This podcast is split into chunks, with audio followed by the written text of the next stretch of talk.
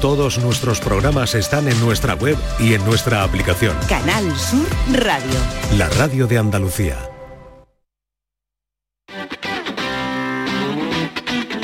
El pelotazo de Canal Sur Radio con Antonio Caamaño.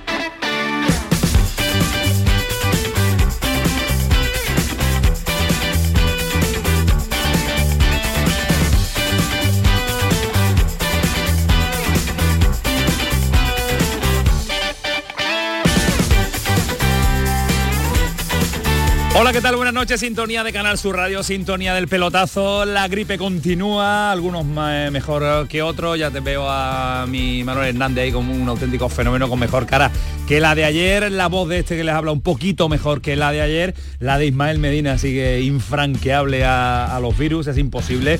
Y Alejandro Rodríguez, que ayer lo escuchamos de forma extraordinaria, eh, hoy aquí presente y con la regañina habitual eh, que se lleva el que organiza los turnos de estos... Oh, los personajes ya que en el año 2024 no van a cambiar absolutamente nada porque ya es imposible de cambiarlo. Bueno, vuelve la competición, vuelve la liga. Voy a saludarlos. Ismael Medina, ¿qué tal? Buenas noches. Hola, ¿qué tal? Muy buenas, Antonio. Alejandro. Buenas noches, Camaño, ¿qué tal? Hoy no tienes el ordenador. No, hoy suena bien. Hoy voy a ver, hoy, como no de un puñetazo, no creo que suene igual. no, tienes el ordenador porque ayer, ayer fue, un momento de impacto en prometo, el, prometo de verdad ante ante, ante la audiencia, ante la audiencia y ante cualquiera que me quiera escuchar que posee el ordenador en la mesa. No, ni siquiera lo dejé caer, lo posee. pero es increíble el sonido. sí, la verdad es, que sonido brutal. sonido IP, pues, sonido IP extraordinario. Cuando conectas es extraordinario cuando conecta, efectivamente. Vamos a ver hoy si conecta, porque hoy tenemos muchas cosas que contarle, muchas llamadas y muchos protagonistas eh, que van a pasar por estas dos horitas de radio hasta las 12 de la noche en un pelotazo de jornada de martes y jornada liguera, con dos partidos ya terminados con un Getafe 0, Rayo Vallecano 2, en un partido con tres expulsados y con un Bordalás y tres expulsados de un solo equipo, del Getafe. Qué raro, qué extraño, y después eh, muchos defienden que el Getafe pues hace lo que tiene que hacer. Me parece un equipo muy, muy desagradable y en el 2024 no va a cambiar nada. ¿Sabe por quién va Alejandro Rodríguez? Sí, sí, siéntate aludido. No, no, no. yo, yo lo, único que quiero matizar, lo, que, lo único que quiero matizar. ¿Has visto el partido? Sí, lo he visto. Eh, que las tres explosiones ninguna ha sido por conducta violenta. no, las cartulinas rojas que lleva esta temporada, búscate a ti que te gustan los datos y te gusta comparar. Búscate las cartulinas rojas y cartulina amarilla del Getafe esta temporada. No, no. a ver en qué en qué ranking va. Que me parece muy bien, pero que las tres expulsiones de hoy son por, protestar. Igual, lo diré. Igual. La, incomodidad no. solo es entradas Pero se asocia, se asocia al Getafe, se, asocia como equipo duro, equipo que no, no, porque lo es, pero que hoy, concretamente hoy, las entradas no, o sea, las tarjetas no han sido precisamente por entrada. Medina, ayúdame, ¿cómo lo ves? Bueno, yo no, yo no soy anti-Bordalás, ni mucho menos. Yo, no soy, anti-Bordalás. sí.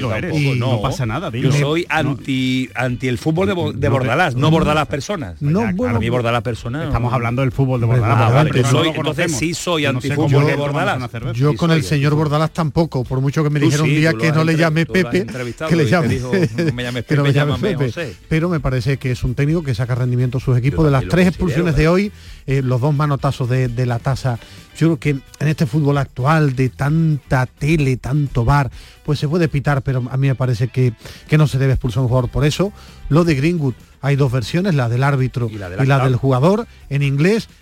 Eh, distinta y la de Damián es por insultar al juez de línea cuando ya había sido cambiado. A mí me sorprende que en una liga que es bonita como la española, con partidos muy interesantes, que ya de nuevo tres expulsados en el día de hoy, más o menos justos, penaltis que te llaman del bar, tienes que ver y lo quita creo que demasiado de nuevo protagonismo del VAR, repito, en una liga como la española que a mí me parece muy interesante y volvemos en el año 2024 a demasiada influencia del VAR. En la primera jornada del Campeonato Nacional de Liga en este año 2024 con el marcador que le hemos comentado con el Getafe 0 Rayo Vallecano 2 con otro partido finalizado, el empate a 1 de la Real Sociedad ante el equipo de Alejandro Rodríguez. Después de los andaluces, el equipo de Alejandro Rodríguez es el Alavés. Le encanta este Alavés cómo compite y le ha costado a la Real Sociedad eh, arañarle un puntito a este Alavés en una visita siempre complicada, como es eh, la visita ante la Real Sociedad. En el minuto 96 me parece que ha sido cuando ha logrado el, el 70 minutos con uno menos. Con uno menos, sí. Bueno, Digo, para situar al oyente, que ahora la gente en fiestas, en fiestas puede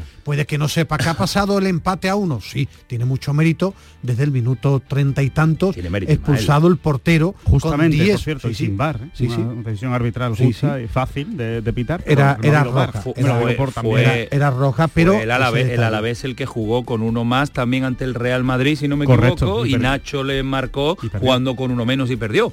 Que muchas veces, como decía, de hecho, lo decía, lo, lo decía lo de jugar yo que no, eh, que conoces? Eh, Herrera. Herrera. Eh, de hecho, de hecho, en la Real Sociedad realmente solo juega bien en el partido cuando mete el gol el Alavés, que es cuando realmente reacciona y, va por el partido y le crea muchas ocasiones a la vez, tanto para empatar como incluso para haber ganado el, partido. Es cierto que con la expulsión, no sé qué pasa últimamente con los equipos, que me da la sensación de que en cuanto se quedan con 10 son bastante más reservones de lo que eran antes, ¿no? quitando seguramente Madrid y Barcelona que, tienen que ir eh, por necesidad por, los puntos, claro. Pero incluso Atlético de Madrid, eh, Sevilla, Betis, eh, Real Sociedad, son equipos que se quedan con 10 y parece que se quedan como en estado de shock, como que ya no pueden competir, ¿no? Y, y, y muy inferioridad y me parece que, es un error, oye, que es un jugador menos, evidentemente se tiene que notar, pero, pero no, no para cambiar de esa manera la estrategia del partido.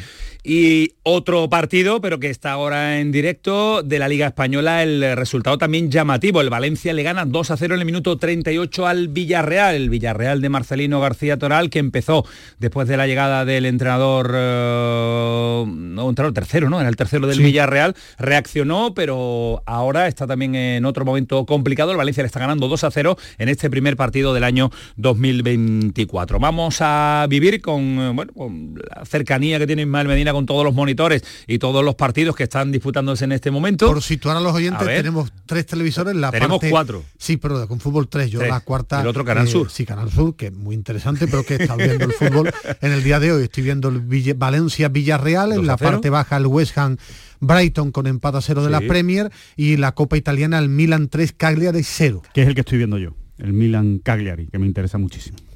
Pues para que, cuatro jugadores del Milan, para que la información quede completa, hemos tenido jornada también en esta presentación, después lo desarrollamos, hemos tenido jornada de primera federación, de hecho la estamos teniendo y hay fútbol en directo, el partido del Intercity y el Málaga ya ha terminado con la victoria del Recreativo 2-3 ante el Algeciras, cinco goles en un partido de primera federación, ha ganado el decano del fútbol español, ahora estamos con Enrique Tadeo, pero el Málaga está compitiendo ante el, ante el Intercity. Juan Carlos, ¿qué tal? Buenas noches.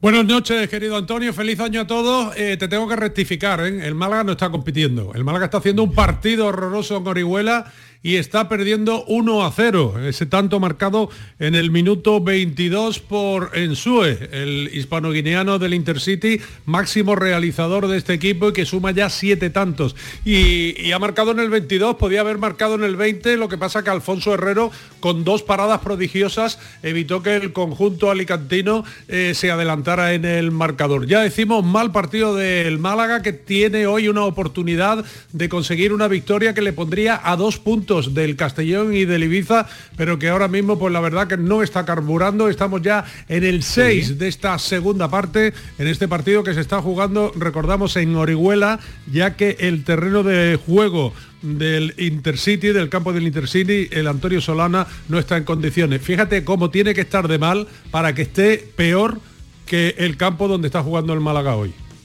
Pues ese es el resultado, ese es el estado del terreno de juego. Vamos a ver si el Málaga es capaz en la media hora que queda, ¿no? Tirado por ahí más o menos, media horita quedará para que pueda sumar algo positivo en este inicio de año 2024 el Málaga. Vamos a ver si es posible la reacción. Estamos en contacto, Tirado, nos vas contando si hay goles, si hay incidencias en ese partido entre el conjunto del Intercity en Orihuela y el Málaga. Primera federación que inicia hoy y que tiene un desarrollo. Me gustaría que me explicaran, a mí me sorprende una barbaridad eh, por qué, teniendo Copa del Rey el fin de semana, hay liga en primera, en primera federación y no en segunda división y hay equipos de las tres categorías que juegan el fin de semana. ¿Por qué no hay eh, competición en la segunda división? Me llama la atención. Calendario loco, Claro, bueno, imagino que será porque se lo pueden permitir. bueno, porque le sobran jornadas. Pero yo creo que como no para con las selecciones. Sí, pero que por dar igualdad a todos los que van a jugar la misma competición, lo normal sería que los equipos de segunda no tengan la semana limpia para preparar la copa, digo yo, ¿no? Porque si le tienes que dar alguna mínima ventaja que sea los de primera federación, pero me ha llamado la atención que hay fútbol en primera en primera red y no en segunda y hay equipos de las tres categorías en la Copa del Rey del fin de semana. En una categoría la segunda que después tiene un playoff de ascenso y que tiene muchas más jornadas ocupadas, pero es verdad que este, esta semana no compite, no disputan sus encuentros los eh, de segunda división. En tres, semanas. Fin de semana ya sí tenemos primera, primera no, Copa, del Rey, segunda y, todas las eh, federaciones, las tres categorías de primera, segunda y tercera federación. Y ha perdido el Algeciras en casa, ha perdido ante el Recreativo de Huelva y nos lo ha contado en eh, tiempo del mirador Enrique Tadeo. Enrique, ¿qué tal? Buenas noches. Hola Antonio, buenas noches. Algeciras y Recreativo de Huelva han ofrecido un partido sobre todo brillante en la segunda parte y cargado de goles, pero todos en la segunda mitad. El conjunto blanquiazul ha ganado en el nuevo mirador por dos goles a tres, en un encuentro donde todo parecía indicar que iban a quedar con empate a dos en el marcador. El 0-1 llegaba en el minuto 11 de la segunda parte, Luis Alcalde hacía lo propio tras un pase de Calle Quintana. En el 28 Javi Cueto empataba el partido. El 1 a 2 llegaba en el 34 gracias a Domínguez. El exalgecerista desde el borde del área marcaba el segundo para el Recre. El 2 a 2 lo hacía Juan Rodríguez, el central algecerista, y ya en el 48 el 2 a 3 definitivo lo hacía De la Rosa. Tres puntos que hacen que el Recreativo de Huelva continúe en zona de liguilla, mientras los algeciristas se colocan octavos en la tabla clasificatoria. Gracias Enrique, feliz año y nos volvemos al partido del Málaga porque me dice Kiko Canterla que hay gol, el empate del Málaga en directo a la sintonía del pelotazo. Tirado. Gol, gol, gol, gol, gol, gol del Málaga. Una jugada que ha iniciado David Larrubia. Qué bien el disparo de David Larrubia con toda la intención desde la frontal. Ha obligado al guardameta del Intercity, Mano Herrera, a estirarse y despejar para sacar un balón que entraba ya en la portería. Pero qué bien qué habilidoso y qué atento ha estado para coger el rechace eh, Roberto y mandar la pelota a la red. Por lo tanto, buenas noticias en Orihuela, minuto 55 de partido. Roberto empata el partido para su equipo Intercity 1, Málaga Club de Fútbol 1. No hay nada mejor que un palo de Juan Carlos tirado al Málaga para que reaccione y para que en un minuto empate el partido ante el Intercity. Estamos en el 55 ya de partido. Tirado va a estar muy pendiente para ver si la remontada es posible en este primer encuentro del año también para el Málaga. Pero la jornada del día ha sido la presentación en sociedad como nuevo presidente del Sevilla, cargo al que ya oficialmente eh, accedió el pasado 31 de diciembre. El nuevo dirigente toma el relevo de José Castro, que pasa a ser vicepresidente en este Consejo de, Administración y, toma el relevo de uno de los mejores presidentes de la historia del, del Sevilla. Anteriormente, también eh, en una eh, un periodo de tiempo importante, del año 2004 al 13, estuvo su padre, estuvo José María del Nido Benamente y ha estrenado el cargo en el día de hoy con esta comparecencia pública y lanzando un mensaje porque está, está mm, decidido, está dispuesto a sentarse con todos los sevillistas, con todos los accionistas, sevillistas, incluso con su padre. Bueno, yo lo he dicho ya en varias ocasiones, le he tendido siempre la mano y yo estoy dispuesto a sentarme con todos los sevillistas accionistas o con todos los accionistas sevillistas por el bien del Sevilla Fútbol Club, con todos los socios, con todos los abonados, con todos los colectivos, con lo cual yo me voy sentándome con quien sea necesario y haga falta por el bien del Sevilla Fútbol Club. Trabajaré por la unidad porque cuando el club ha estado unido, pues hemos conseguido muchísimos hitos deportivos, incluso cuando no lo ha estado también lo hemos conseguido, pero desde la unidad es más fácil conseguir resultados deportivos, con lo cual estoy dispuesto a sentarme con todos los accionistas sevillistas, incluido por supuesto mi padre. Este es eh, José María del Nido Carrasco en un sonido de la presentación de esta tarde. En media hora va a estar con nosotros en la sintonía de Ganar su Radio, va a estar con nosotros en directo en el pelotazo el nuevo presidente del Sevilla. Su padre fue en 2002, él entra en 2002 después de, de Roberto Ales, 27 de mayo del 2002, fue cuando entra como 2002, dicho 2004, no había... Fue 2002 ya. del 2 al 13 y del 13 al 23, eh, José Castro. Ayer además debatíamos sobre la figura de los dos presidentes, el que más títulos globales eh, tiene como presidente José María del Nido Benavente, el que tiene más títulos de Europa League es Pepe Castro. Ayer debatíamos sobre quién tenía más Cinco, títulos. seis, el valor de cada el, global y, después, lógicamente, el europeo. Eh, pero lógicamente hoy ha sido la puesta en escena en sociedad ante los sevillistas en rueda de prensa de José María del Nido. La diferencia es que José Castro estaba también en, el, en la presidencia, en la presidencia, perdón, en la directiva, en, los títulos de José María del Nido Benavente. Ahora, ahora valoramos eh, la puesta en escena y la aparición pública del presidente y sobre todo lo que ha dicho, aunque después, insisto, vamos a incidir a partir de las 11 eh, menos cuarto que está citado y que tenemos la oportunidad de charlar con el nuevo presidente del Sevilla, pero de nuevo gol. Poco le ha durado la alegría al Málaga porque el Intercity tirado marca el segundo de nuevo por delante. Le ha durado dos minutos exactamente la alegría y la esperanza al conjunto malaguista porque en el minuto 56 Traoré, Moja Traoré, que salía en esta segunda parte sustituyendo a Ensue, se internaba por la derecha, metía un balón al área, al área pequeña, al área del portero y yo no sé dónde estaba la defensa del Málaga, pero desde luego no estaba en su sitio porque el que estaba allí más solo que la una era Sol de Vila para empujar simplemente la pelota dentro de la portería y batir a Herrero. Por lo tanto, minuto 56 de partido y el Málaga que vuelve a estar a la contra. Intercity 2, gol de Sol de Vila, Málaga 1. Bueno, pues va a tener que reaccionar de nuevo. Han llegado los goles en tiempo de pelotazo, uno para el Málaga, otro para el Intercity, para que se quede un marcador cuando faltan algo más de media hora para que finalice el partido con ese 2 a 1 favorable al Intercity. Estamos eh, analizando la puesta en escena. ¿Has visto la rueda de prensa, Alejandro? ¿Has visto lo, sí. escuchado el sonido? ¿Sensaciones que te deja? Bueno, eh, un poco lo esperado, ¿no? Eh, me esperaba, ¿no? Una rueda de prensa de este, de este tipo. Creo que eh, si por algo se caracteriza José María del Nido Carrasco es por tener soltura ante los medios de comunicación, ante el micrófono. Yo creo que se expresa bien, sabe argumentar bien sus ideas y, lo que piensa y el mensaje que quiere trasladar al, sevillismo y, desde ese punto de vista yo creo que no hay ni un pero que, ponerle. Ahora, pues lo que le demandan todos los sevillistas es que acierte. la verdad, ahora, ahora, la verdad. Claro, ahora el asunto es que, acierte y que acierten más de lo que vienen acertando en, los últimos tiempos. Eh, ya a todos los efectos se va a sentar en el palco cuando debuta Ismael el jueves, partido 7 y cuarto Sevilla Atlético con, estas con estas jornadas ¿eh? en la Copa del Rey después el fin de semana me tiene loco me tiene loco. El jueves jueves 7 y cuarto va a ser su debut como presidente en el palco del Sánchez Pijuán ante el Atlético de Bilbao. ¿cómo lo has visto hoy? Eh, también, como decía Alejandro, lo esperado, ¿no? Una rueda de prensa que llevaba muy preparada, tenía muy claro cómo eran los mensajes que quería mandar, eh, bueno, mm, cercano. Sabía por dónde iba a ir el periodismo, claramente. Bueno, pero Sí, las preguntas las tenía absolutamente preparadas, eran, eran las lógicas, pero eh, sabéis lo que pienso yo de las comparecencias públicas, que están muy bien, que nos sirve para analizar quién se empresa mejor, quién tiene más o menos carisma, pero que no solo creer mucho en ellos y que en ellas y que además ahora del nido eh, va a ganar credibilidad de cara al sevillismo, en el corto placismo en el que se mueve el Sevilla, en los próximos resultados.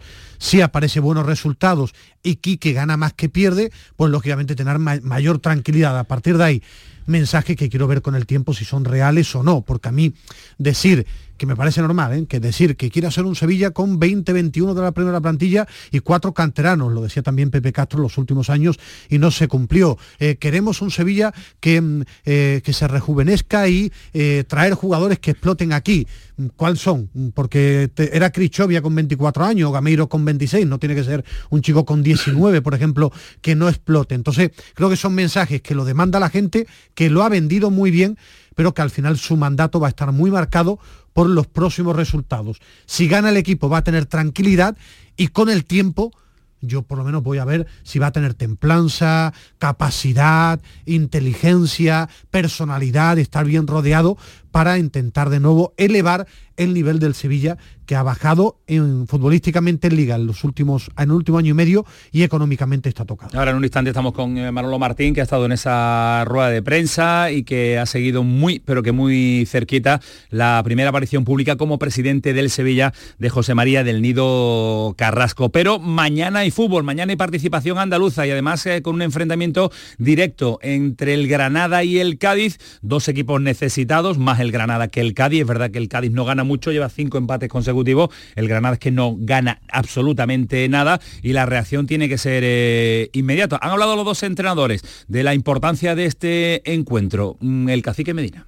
Es importante el partido, sin duda que lo es, pero no, no creo que sea determinante de, cara al, futuro. Pero sin desconocer que, puede ser un antes y un después para, para nosotros. Pero si, si evalúas estas 14 temporadas que te digo, eh, el último equipo ha descendido con diferentes puntajes y en eso varía, varía mucho, pero principalmente tenemos que nosotros tratar de lograr una regularidad de rendimiento y obviamente de, comenzar a, sumar puntos, que eso es, lo, más, lo más importante para nosotros. Después profundizamos un poquito más en cómo llega el Granada, va a estar a eh, Rafa Lamela, lógicamente, de un Granada que puede eh, eh, alinear, si lo considera oportuno el cacique Medina, a Augusto Batalla y a Bruno Méndez, que ya están inscritos y deben jugar. No, tendría ningún visto sentido. Lo visto, mm, verdad, no tiene sentido que lleven ya una semana entrenando y que se apure el fichaje como se, como se ha apurado en cuanto, que está bien, a mí me parece genial, que el día 1, primera jornada puedan estar ya los jugadores a disposición del entrenador, porque llegar un 30 de enero con el cierre de mercado,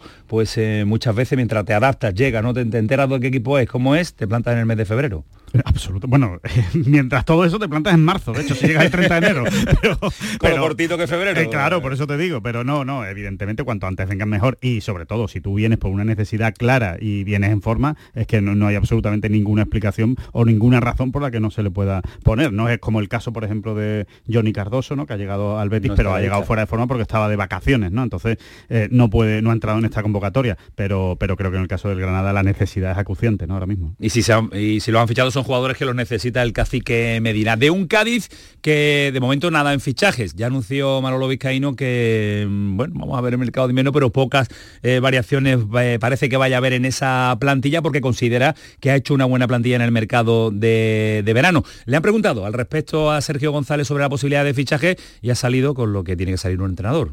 Granada, Granada, partidos importantísimos, ahora mismo acaba de empezar el, mes y es lo que tú hablabas, ¿no? Una de las distracciones puede ser esa, ¿no? Tenemos que focalizarnos porque partido yo creo que, que reúne muchos alicientes para uno, para que realmente sea eh, lo prioritario. Nada de fichaje, no desviar la atención, Granada, Granada, Granada de un Cádiz que también necesita puntos. Dos equipos que se enfrentan mañana y se lo contaremos también en la gran jugada y el análisis eh, posterior en el pelotazo. Y partidazo también mañana de un Betis que quiere comenzar el año 2024. Eh, consiguiendo una victoria, Alejandro, pero con una cantidad de ausencias, después profundizamos, insisto, en, la previa del partido, pero que llaman mucho la atención. Casi 12 jugadores que no están de la primera plantilla. ¿eh? Sí, sí, muchísimas bajas, sobre todo, sobre todo el problema evidentemente atrás, eh, con, las bajas en, el puesto de central, eh, también la baja de Guido, evidentemente, en el centro del campo, son las principales y las más problemáticas. Que no, llega. ya es más de larga duración, ¿no? Ya, está más acostumbrado el, bético ¿no? A, no ver a Fekir en el, en el 11, pero sí es verdad que,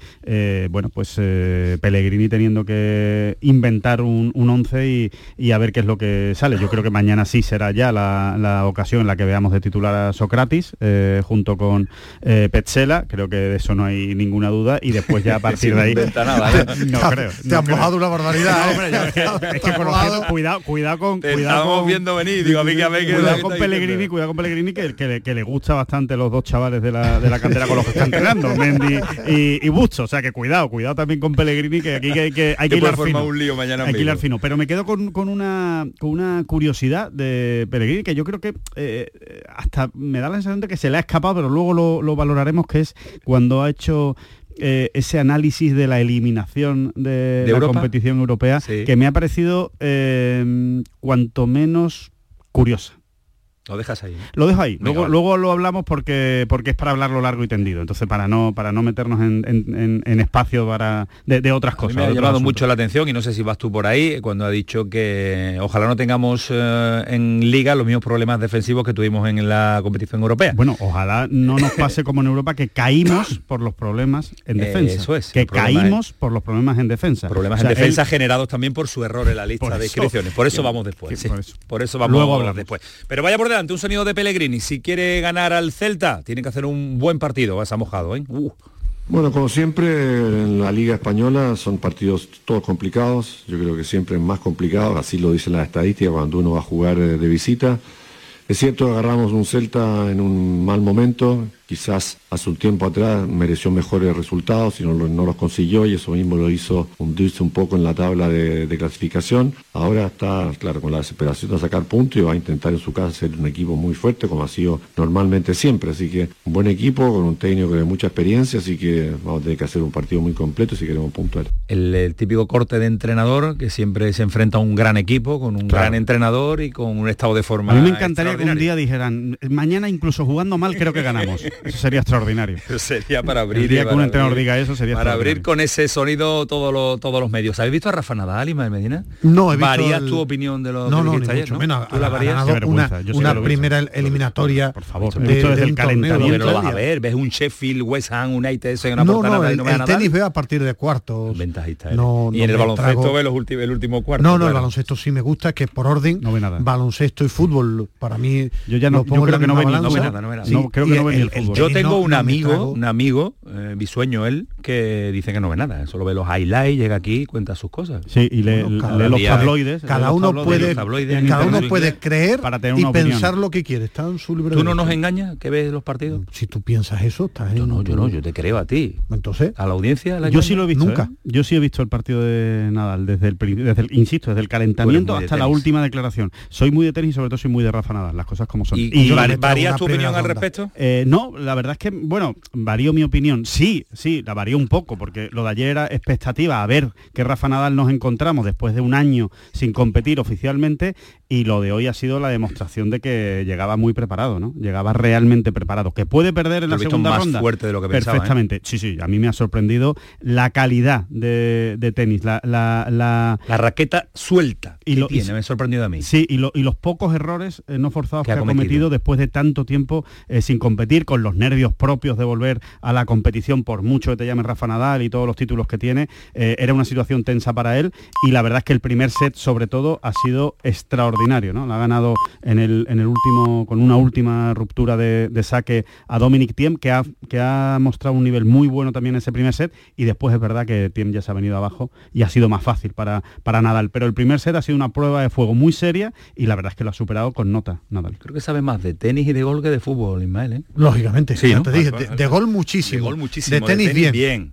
De baloncesto no, sabía, sabía, sabía. y de eh, fútbol, se defendía. cada vez De baloncesto sé mucho. Muy, muy, Lo que pasa es que vosotros sabéis mal y entonces me lleváis la contraria. Sabemos más, sabemos más y entonces me lleváis la contraria. Te dejamos retratado, pero, pero de tenis me gusta. Bueno, de golf creo que, creo que sabe porque, porque yo como tú y yo no sabemos. es muy fácil engañar. En tenis pasa lo mismo. ¿Sabe a qué hora es y dónde vamos, Alejandro?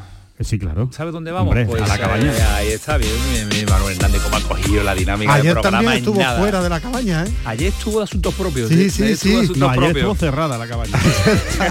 Las cabañas me parece que la han abierto y para La han aireado, la han aireado un poquito. Sí, para airearla. Lleva cerrada 10 días. Llevaba cerrada 10 días. Se ha tomado un día más de lo que debería haberse tomado. Paquito de Mayo, ¿qué tal? Muy buena, feliz año. Feliz año, compañeros. ¿Qué tal? Eh, pues nada, la, Sí, la ayer la, cerramos por vacaciones, ah, sinceramente. ah, muy bien. Cerramos por vacaciones ¿Está calentita? estábamos, estábamos en una casa de estas rurales de hoy en día que se han puesto de moda ah, y, allí, se, se podía tuitear, porque se pudo tuitear, pero hablar estaba más complicado. ¿Dónde, ibas a estar, Paco? en, una cabaña. En otra cabaña. En una cabaña. Lo llamas casa rural, le dije, le dije a mi familia, la playa no, a la cabaña. A la cabaña de, de, la sierra. Bueno, quedan las líneas abiertas ya, ¿no? Con eh, lo que estimen oportuno nuestros oyentes y además nuestros seguidores en redes sociales. Totalmente, Antonio. Como cada, vamos a decir cada año, porque estamos en nuevo año, pues tenemos abiertas nuestras eh, redes, nuestro WhatsApp, el 616 157 157 donde una oyente ya nos dice, Antonio, que te abrigues bien para no volver a coger ningún bichito más. Y nuestro X, antiguo Twitter, arroba el pelotazo CSR, por lo que eh, tanto en una vía como en otra, tanto en WhatsApp como en Twitter, los oyentes pueden comentar con nosotros pues eh, la, futura entrevista que vamos a tener ahora dentro de un ratito con el nuevo presidente del Sevilla Fútbol Club, eh, los resultados que ya se están dando en Primera Federación y todos los temas que vamos a tener en la mesa en el día de hoy redes, sociales, sí, como experto en redes sociales, te quería, te quería preguntar, ¿hasta qué, ¿hasta qué día y hasta qué mes y hasta qué año eh, va a haber que decir X el antiguo Twitter? Y solo y se va a poder decir solo X. Pues mira Alejandro, si te soy sincero, a mí me da coraje, yo a mí me gusta decir Twitter, pero como eh, últimamente se está diciendo mucho esto de, no, X antiguo Twitter, pues bueno, para los oyentes que se acaben de instalar, claro, para el oyente que se acabe de instalar una aplicación que haya dicho, wow, ¿esto qué es? X. Bueno, pues se llama X y antiguamente se llamaba Twitter, que yo soy de los antiguos. Entonces, pues vamos a dar un, Tienes que poner una fecha, Paco, tienes que poner una fecha ahora. Comprométete con la audiencia con una fecha y decir, pues mira, el 17 de febrero ya, no dejo ya no, ya no digo antiguo Twitter. Pues yo voy a decir Twitter. 14 de febrero, Día de los Enamorados, yo estoy enamorado de, este programa, pues hasta el 14 de febrero, Alejandro, lo voy a estar diciendo. Bien, Paquito, bien. A ver el año 2024 cómo, cómo se porta con también con Paco Tamayo y su cabaña, a ver si le traen los Reyes una, un, suplemento más, un complemento a la cabaña. Sí. Que vaya evolucionando un poquito, ¿no? O sí, o, incluso unas ruedas, ¿no? Para que se pueda mover también, ¿no? Una ruló, una antigua ruló, como diría Ismael Medina. Pues las líneas abiertas, ya Paquito Tamayo ya está con eh, todo la todo el aparataje necesario para que nuestros oyentes se sientan partícipe de este programa, programa que no da origen y que no da inicio y no da comienzo si a esta hora no es 10.33 esto que acaban de escuchar por primera vez en el año 2024. Programón. Manuel Hernández, Kiko Canterra, todos nuestros oyentes, toda la ración de deporte. Comienza el pelotazo. El pelotazo de Canal Sur Radio con Antonio Caamaño. La mañana de Andalucía sigue contigo. También en Navidad. Con toda la actualidad y el avance de las noticias del día. Con el mejor humor, la diversión y la alegría de estas fechas. La mañana de Andalucía. Esta Navidad también contigo, con Paco Ramón y Beatriz Rodríguez. Canal Sur Radio. Somos más Navidad. Canal Sur Radio. Navidad en Andalucía. Tiempo de alegría. Feliz Navidad. Canal Sur Radio. Somos más Navidad. Felicidad, salud, y, prosperidad para este 2024. Este Canal Sur Radio. Aquadeus, ahora más cerca de ti, procedente del manantial Sierra Nevada, un agua excepcional en sabor, de mineralización débil que nace en tu región. Aquadeus Sierra Nevada es ideal para hidratar a toda la familia y no olvides tirar tu botella al contenedor amarillo. Aquadeus, fuente de vida, ahora también en Andalucía. Acabamos de estrenar año y mientras te preparas para los Reyes Magos, te contamos que vuelve la Liga Andaluza, una competición que la dirimen los cinco equipos andaluces de primera división cuando juegan entre sí. Y ojo, solo se juega en Canal Sur Radio. Y este miércoles 3 de enero, en Los Cármenes, vuelve la Liga Andaluza con el Granada Cádiz. Y además, desde Balaídos, tenemos el encuentro Celta Betis. Síguenos en directo en la gran jugada de Canal Sur Radio desde las 4 de la tarde con Jesús Márquez. Contigo somos más Canal Sur Radio. Contigo somos más Andalucía.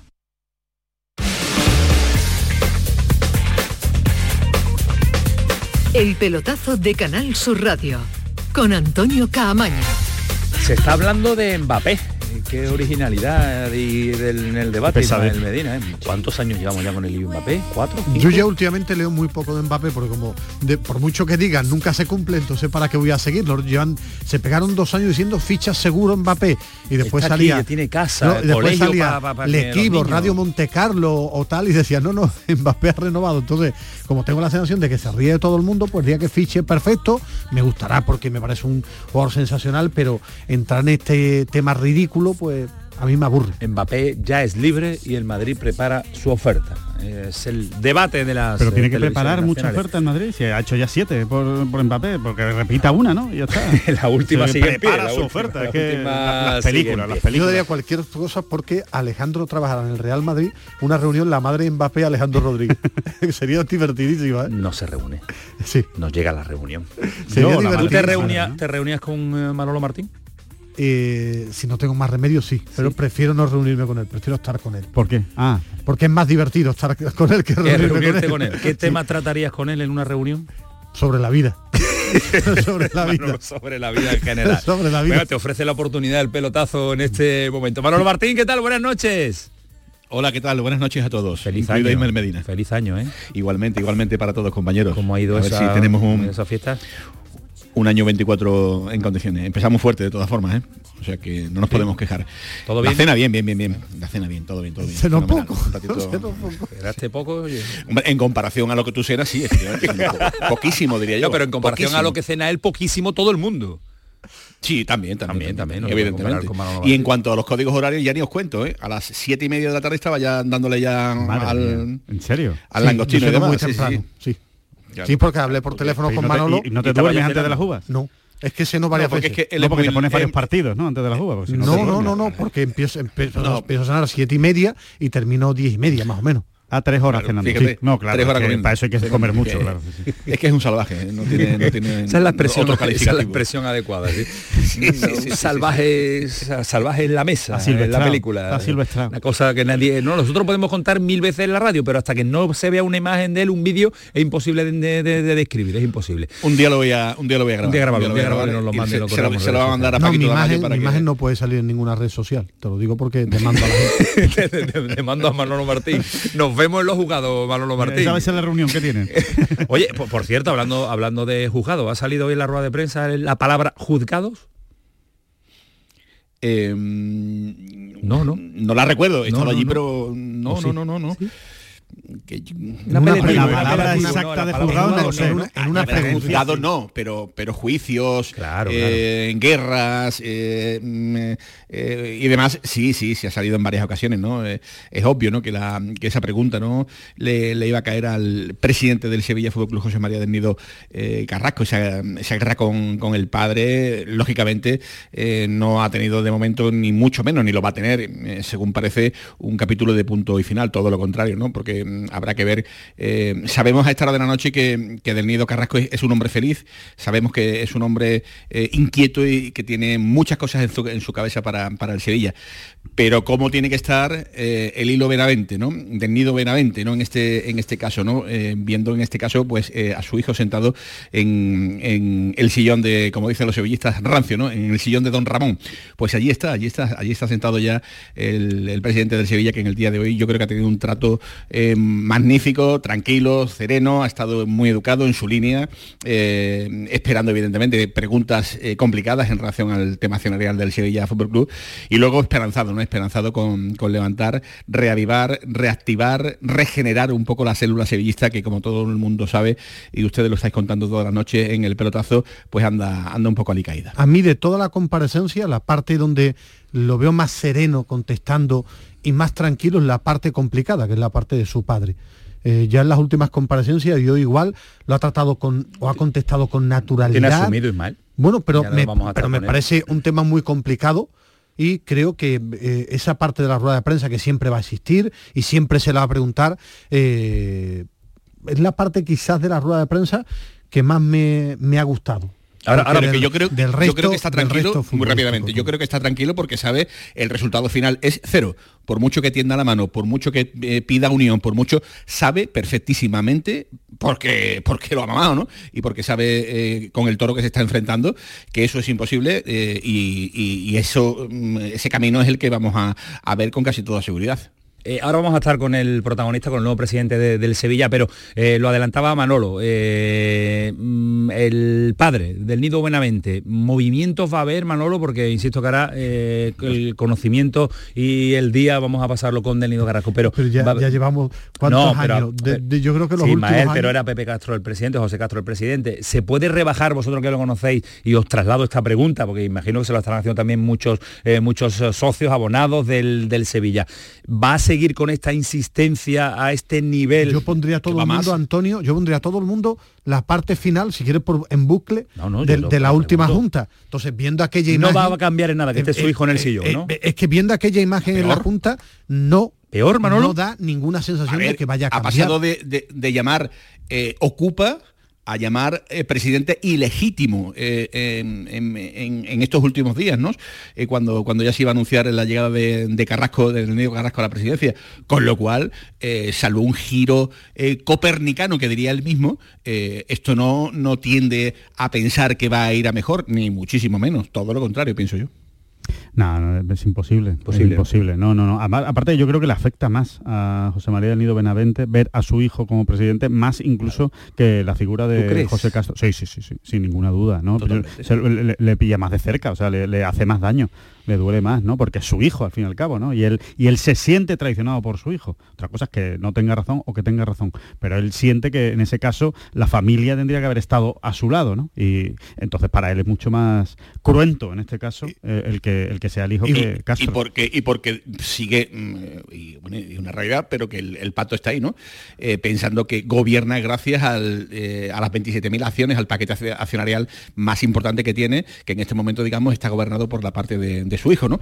Eh, de manera ilegítima, como él mismo dice, pero de manera legal, eh, tal y como ha explicado el propio Denido Carrasco en el día de hoy, que ni mucho menos se siente un presidente ocupa o se siente eh, un presidente ilegítimo. Dice que está bajo el parámetro de la, legalidad, nombrado por un consejo de administración absolutamente validado, y por ahí, pues prácticamente punto y final. pero, pero también de forma muy rápida, creo que el bajón del Sevilla en el último año y medio no es por la guerra accionarial yo ya no, eh, no, pero sí, pero que sí, pero que me refiero que la guerra accionarial y el lío entre padre e hijo va a seguir existiendo y él debe demostrar capacidad para siendo muy difícil intentar abstraerse y gobernar el club sabiendo que va a estar seis meses, un año, tres años, cuatro años, digo porque como van a seguir el tema de los juzgados, gobernando con mano firme, intentando sacar adelante al Sevilla, no agarrarse tanto a esta realidad, porque el Sevilla con esta realidad accionarial ha ganado títulos, ha fichado bien, ha hecho cosas, el tema ahora es haciendo mía la frase, una frase brillante que tuvo Alejandro, una, ser mía, una, una solo. El tiempo llevo con él, la. sí, de eh, que el Sevilla tiene que saber vivir sin la sombra de Del Nido Benavente y sin la sombra de Monchi. Entonces, claro, es que no es que entre esas dos sombras y la guerra, siempre que pierde, se agarran a lo mismo. Entonces, quiero ver la capacidad de Del Nido Carros, no dijo sombra, dijo viudas. Dijo viuda y sombra, utilizó dos, cosas. Sí, sí, sí. Pero, me gusta más que sombra que viuda, me parece muy. No. me gusta más sombra. Vale, vale. Tú eres mucho de las sombras, pero de Grey.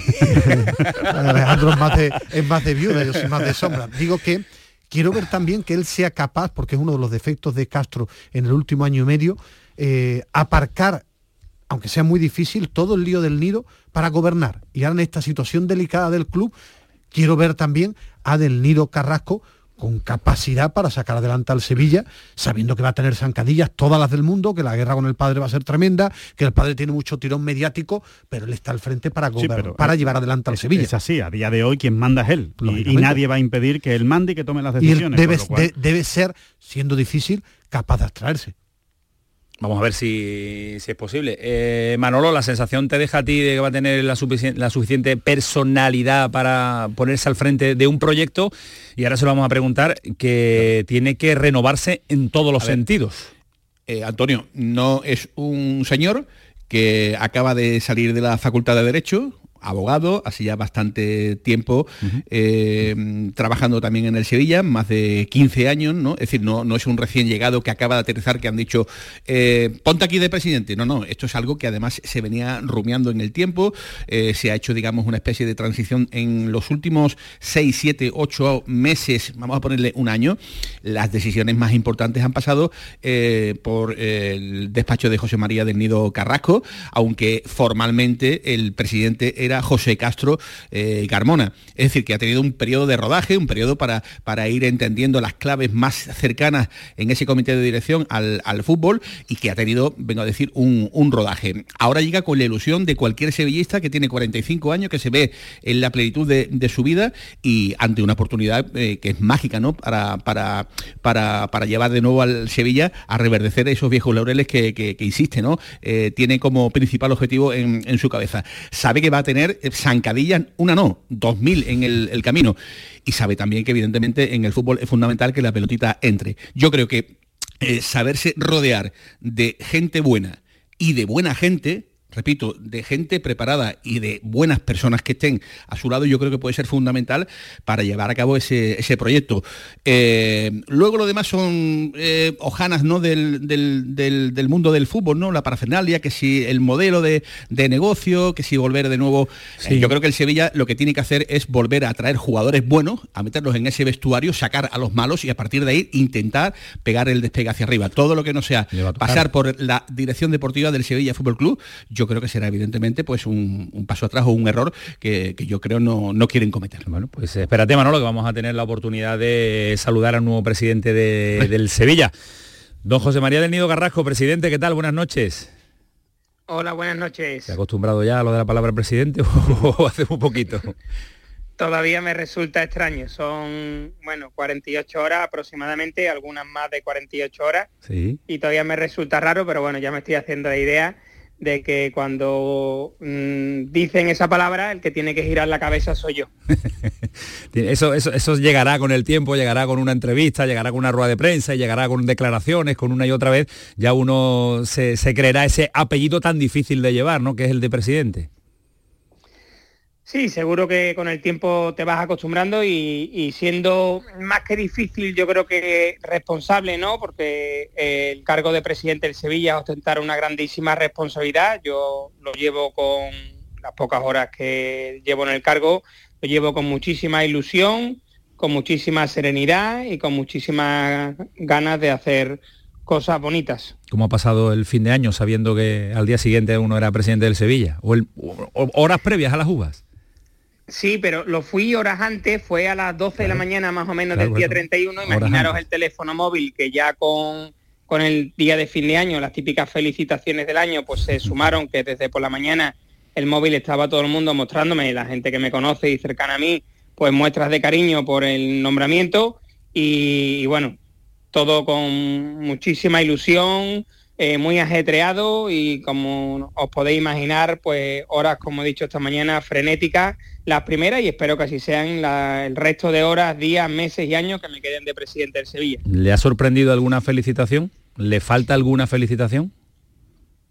No, me han felicitado muchísima gente, muchísima gente. Ni me falta ni me sobra. Te felicita quien se alegra de que estés en el cargo y después seguro que hay muchísimos críticos que, Claro, yo siempre digo que los críticos no tienen mi teléfono o no me escriben al móvil para decirme que están descontentos con mi nombramiento, pero me han mostrado muchísimo cariño y eso me refuerza y, seguro que, como digo, hay mucha gente que no está cómoda o no está contenta con mi nombramiento, pero yo prometo dejarme la vida para que los que no me quieran me quieran un poco y los que me quieran me quieran un poco más. Hoy le hemos visto y nos contaba ahora Manolo Martín eh, muy tranquilo en la rueda de prensa de su puesta de largo como presidente del, Sevilla.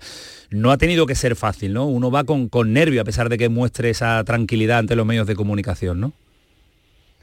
Bueno, mi mujer me ha mandado una foto mía que le ha mandado un periodista de la sala, un fotógrafo del Sevilla, y me he visto la cara, tenía cara de cansado, llevaba prácticamente dos días sin dormir, la noche de ayer pues dándole vuelta a la cabeza, porque claro, y era el primer día hábil, digamos, que yo iba al estadio como presidente de Sevilla, las horas previas a la rueda de prensa estaba nerviosísimo, pero es cierto que una vez que me he sentado en la rueda de prensa, al final hablo de cosas que tengo en la cabeza, como ha dicho Manolo, yo es que llevo toda mi vida en el club, yo entré en el club con ocho años y desde el año 2006 llego en el Sevilla Fútbol Club, he ocupado diferentes cargos en los consejos de administración.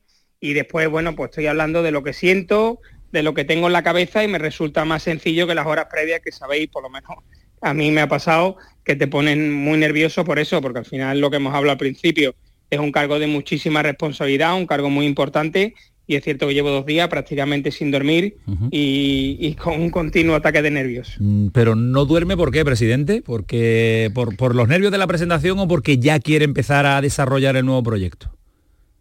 No, ambas cosas. Al final es lo típico, cuando tienes una situación que emocionalmente es tan intensa como para un sevillista que es ser presidente del Sevilla, pues al final eso le da muchas vueltas a la cabeza, con todas las ideas que tiene. Yo llevo mucho tiempo pensando en este momento, diseñando la idea de club que tengo y, es como cualquier situación nueva, pues los primeros días y eso, con esta connotación emocional como tiene para un sevillista ser presidente del Sevilla, pues eso me ha hecho que prácticamente lleve estas dos últimas noches sin dormir por eso, por la felicidad, por la ilusión, por la responsabilidad que siento por el cargo que ostento.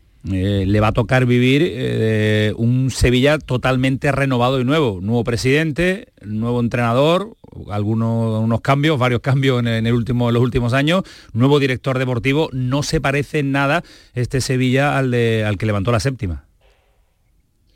No, eh, es un Sevilla en regeneración, empezamos la regeneración en el mercado de verano, este será el segundo mercado en el que vamos a seguir regenerando la plantilla, trabajando para volver a nuestro modelo de firmar jugadores jóvenes que den rendimiento, que se revaloricen en el Sevilla Fútbol Club y que después pues, puedan generarnos plusvalía o se queden aquí rindiendo, pero volviendo a la senda deportivo-económica que teníamos hace eh, varios años. Y, y, es cierto, el otro día leía que con el Atleti de Bilbao, yo no sé si será real o no, pero es la primera vez que se estrena un presidente en casa y un, yo en mi primer partido contando fuera y casa, y un entrenador en casa, porque Quique ha jugado dos partidos, pero los dos partidos que ha dirigido el equipo desde el banquillo lo ha hecho fuera del Ramón Sánchez Pizjuán. Y es cierto que hace pocos meses también contratamos al director deportivo, bueno, es un Sevilla de cambio y es un Sevilla que, que como todos coincidimos, pues hay que remangarse para trabajar mucho y, y situar rápidamente la situación deportiva y establecerla porque Sevilla está claro que está en una posición que no le corresponde. Manolo.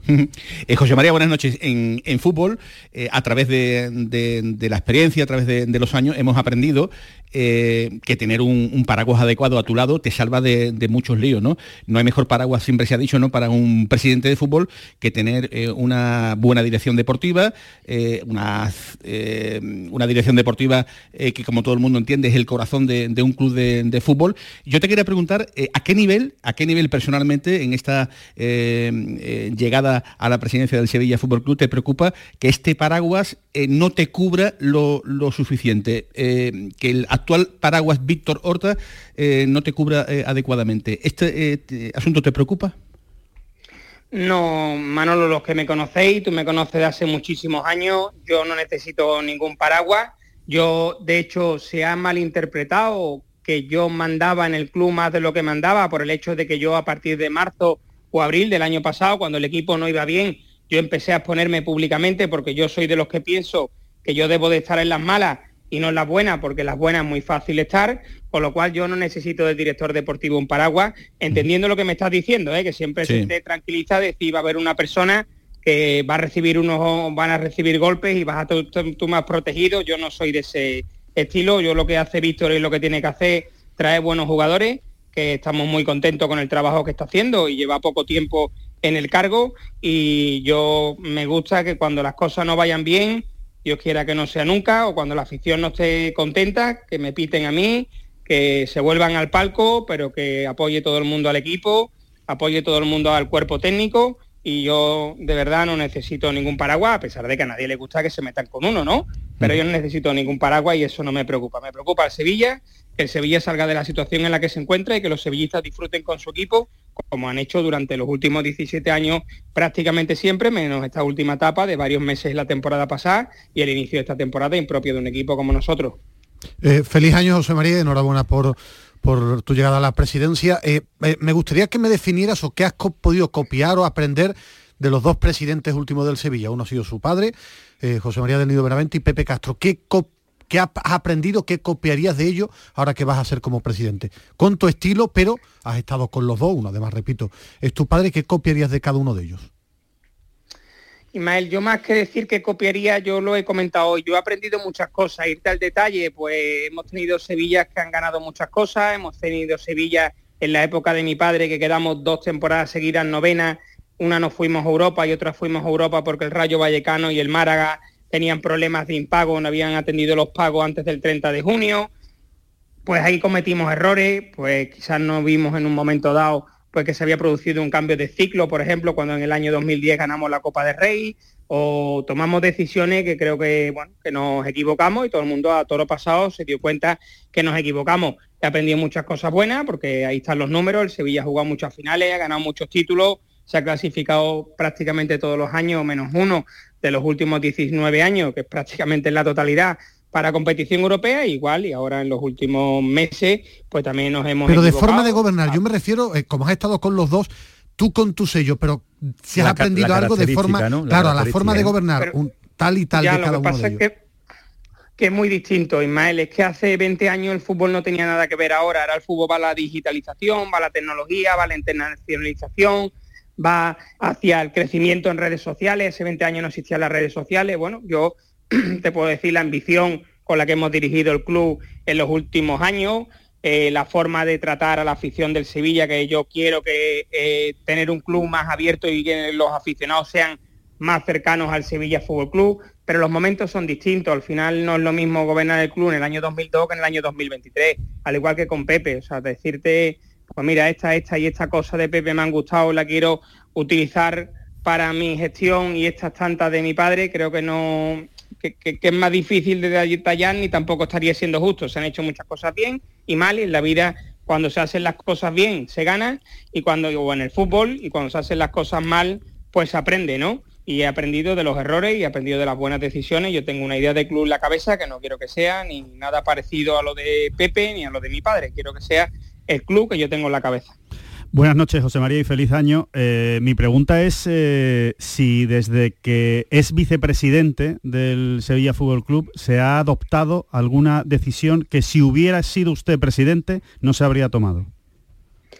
No creo que sea justo contestar a esa pregunta. Al final se han tomado decisiones que cuando se tomaban, pues desde el liderazgo de Pepe, yo he sido más de ocho años vicepresidente del Sevilla, pues se han entendido que se tomaban bien y después pues han sido errores y viceversa. Lo que sí es verdad que se han tomado muchas más decisiones acertadas que desacertadas porque en los últimos 10 años hemos ido 7 años a Champions y 3 a Europa, hemos ganado 5 Europa League y hemos ganado 14 finales o hemos multiplicado por 5 la cifra de negocios del Sevilla Fútbol Club. Pero también nos hemos equivocado un montón de veces, lo que pasa es que hemos acertado más que nos hemos equivocado. Y decía ahora que la gestión de Pepe con el Consejo de Administración del que yo formaba parte como vicepresidente, hemos tomado esta decisión acertada o desacertada que yo no habría tomado, creo que estaría siendo totalmente injusto con Pepe y por supuesto con todos los miembros del Consejo de Administración. Ya le digo, nos hemos equivocado muchas veces, pero afortunadamente hemos acertado más veces que nos hemos equivocado. Yo, yo, Antonio, si me permites, eh, ha hablado antes de, liderazgo, ¿no? Eh, el Sevilla siempre ha tenido eh, un líder, al menos en los últimos años, ¿no? un líder en, el mensaje ¿no? que, hay que contar. Lo fue, lo fue tu padre en su momento, luego, digamos, ese papel lo heredó Monchi mm, y desde que se fue al Birmingham, ese papel ha quedado huérfano. ¿Tú te ves en ese papel, José María, o ves que a lo mejor no es tan importante como en un principio pudiera parecer? A mí sí me lo parece, pero no sé, no sé tú opinión. A mí sí me lo parece, yo estoy totalmente, yo no tengo ningún problema o me siento totalmente capacitado para transmitir el mensaje que creo que corresponda, por supuesto con el asesoramiento del Departamento de Comunicación del club. Y yo hoy he entendido que en mi rueda de prensa, por ejemplo, pues el mensaje debe ser el mensaje que corresponde en una situación en la que está ahora mismo el equipo. El equipo está en una situación deportiva complicada. El equipo, la primera parte de la temporada ha sido muy mala y ahora mismo pues el mensaje creo que debe de ser este y yo no tengo ningún problema en intentar transmitir, ojalá pudiera transmitirle yo a la afición del Sevilla el 1% de la ilusión que yo siento ahora mismo por hacer cosas y por sacar al Sevilla de la situación en la que se encuentra.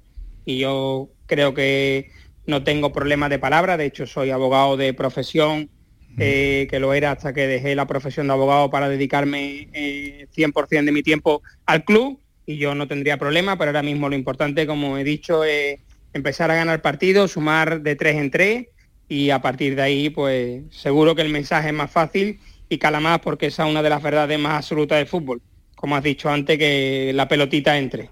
Presidente, eh, uno de los titulares, uno de los sonidos eh, que más se han escuchado desde que terminó esa rueda de prensa es que estoy dispuesto a sentarme eh, con quien sea, sevillista, abonado, socio, incluso con mi padre también. ¿Crees que se va a producir esa, esa sentada, esa reunión?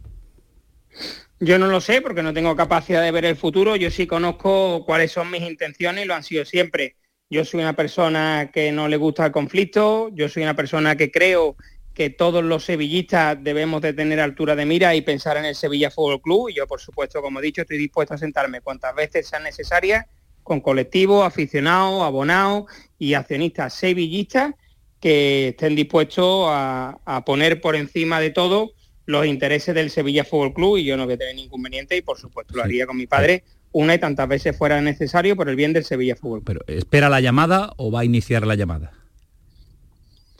Bueno, no es cuestión de esperar la llamada o iniciar la llamada, pero yo mi idea es una vez que me aposente un poco en el cargo y me sitúe, pues hacer yo de manera voluntaria por sentarme por los diferentes grupos, lo que no voy a esperar es que los diferentes grupos de accionistas o de sevillistas me llamen al móvil porque las cosas no caen por su propio peso, con lo cual yo mostraré voluntad para sentarme con todo el que quiera sentarse conmigo por el bien del Sevilla. Y por supuesto me gustaría incluso que todos los accionistas que han invertido, han invertido dinero en esta última época en comprar acciones del Sevilla Fútbol Club y que sean sevillistas, pues hacerlo partícipe del plan estratégico del Sevilla Fútbol Club, que vean cuáles son los proyectos que tengo en la cabeza para el nuevo Sevilla, incluso que si quieren que participen en, en la gestión del club y por supuesto, como digo, yo tendré mi despacho abierto y tendré iniciativas para que esas reuniones se produzcan y las que se produzcan se producirán y las que no, bueno. Entre los mensajes de felicitación que ha recibido, ¿había alguno de Monchi? Eh, no, no, Monchi no me ha felicitado por el cargo. no, y la segunda pregunta, que no, era con mala idea, aunque lo pareciera. ¿eh? eh no, no, la, siguiente, la siguiente pregunta era, ¿no cree José María del Nido Carrasco que la sombra de Monchi sigue siendo muy alargada en el Sevilla y que eso incluso también complica más la tarea del director deportivo, en este caso Víctor Horta, o los que han sucedido también en otras épocas a, Monchi, que, que, tiene que estar esa época ya pasada de alguna manera? Mm, bueno, yo primero creo que era el momento de hablar de Víctor Horta. Y segundo, creo que si Víctor Horta tiene que sustituir a Monchi en algún momento, el momento ideal era la temporada pasada, porque tan responsable éramos el Consejo de Administración de Sevilla como el director deportivo de la mala temporada deportiva que, que hicimos la temporada pasada y de las situaciones deportivas que hemos tenido que ir solucionando, por ejemplo, en el verano del año pasado, con lo cual creo que Víctor, quitando lo que hemos dicho siempre, los dos o tres meses que tuvimos en los que hicimos un paréntesis para ganar la UEFA Europa League, la séptima UEFA Europa League, tuvimos una temporada mala y uno de los responsables fue Monchi. Pero Monchi ya es pasado del Sevilla, Monchi ha hecho muchas cosas buenas por el Sevilla y ahora mismo el presente es Víctor y yo no creo que Víctor tenga ningún problema con la sombra de absolutamente nadie. Lo que tiene que hacer es eso, hacer su trabajo, que lo está haciendo bien. Estamos muy contentos con su trabajo y seguir construyendo desde la parcela deportiva y ayudando a que mi proyecto vea sus frutos. Eh, eh, hemos debatido aquí mucho sobre, hay una realidad, el Sevilla ganó un título y lo ha comentado usted eh, porque hizo cosas bien, ganó la última Europa League, pero hay una realidad, en Liga lleva año y medio bastante mal y son cinco entrenadores hay la sensación que transmite el Sevilla, con usted además con fuerza como vicepresidente, que no sé si será uno de los temas que quiere cambiar como presidente, es que el Sevilla tiene poca paciencia, un cortoplacismo tremendo, que las palabras no están unidas con los hechos, eh, que parece que se deja guiar mucho por el mensaje de sevillistas de entorno a la hora de tomar decisiones y así es complicado que funcione un equipo de fútbol. Nosotros, Ismael, cuando tomamos una decisión, siempre nos abstraemos de lo que opina eh, la opinión pública y los aficionados, aunque los escuchemos y reflexionemos con los mensajes que transmiten. Yo siempre digo que un gestor de fútbol se equivoca cuando decide con el corazón y no decide con la cabeza. Nosotros hemos tomado las decisiones en los momentos oportunos que hemos entendido, algunas pues han podido ser o la gente entender que han sido precipitadas, nosotros lo hemos tomado en el momento que lo hemos entendido que había que tomarla, lo que sí es cierto que cuando has tenido pues cuatro entrenadores y ahora hemos contratado al quinto en un año y medio, es fruto de que mm, como mínimo te has equivocado en si el año pasado tuviste tres en dos y si este año has empezado con uno y has firmado dos más, como mínimo en dos, ¿no? al final necesitas un entrenador, con lo cual uno o dos habría sido lo normal para una o dos temporadas y, y los otros han sido errores, pero hemos entendido que cada cosa tenía su momento. Entonces hemos entendido que cada entrenador había que haberlo sustituido, cuando nosotros hemos entendido que había que haberlo sustituido y en algunos casos pues a lo mejor la afición lo habría mantenido un poco más o no y en otros lo habría despedido muchísimo antes. Eh, José María. esperamos que con Quique no, perdóname, no, con Quique construir un proyecto deportivo, no, no, perdona Manolo, que con Quique construyó un proyecto deportivo a largo plazo que estamos convencidos que va a dar sus frutos. Eh, por ahí va mi pregunta. ¿Fue una imposición de Quique Sánchez Flores el año y medio o parte del club decir em, quiero iniciar un, proyecto? Porque suena más eh, a que fuese lo primero. En este caso, ¿no? Yo me como el marrón, pero me tenéis que dar una temporada más, que es lo que suele ocurrir en, fútbol. O, o, el Sevilla también tenía ganas de iniciar un proyecto, digamos, un poquito más a largo plazo, con otros entrenadores. Manolo, fue un poco de todo. El Sevilla quería una estabilidad en el banquillo y es verdad que Quique nos transmitió que quería un año y medio, pero no porque considerara un problema venir al Sevilla. Para él fue todo un honor que le llamara al Sevilla Fútbol Club. Nosotros desde dentro a veces nos cuesta valorar, Manolo, y es cierto que yo no quito ni una coma a lo que ha dicho Ismael, de que llevamos en liga un año y medio muy, muy, muy, muy malo. Lo ha dicho bastante malo, yo me iría mucho más malo.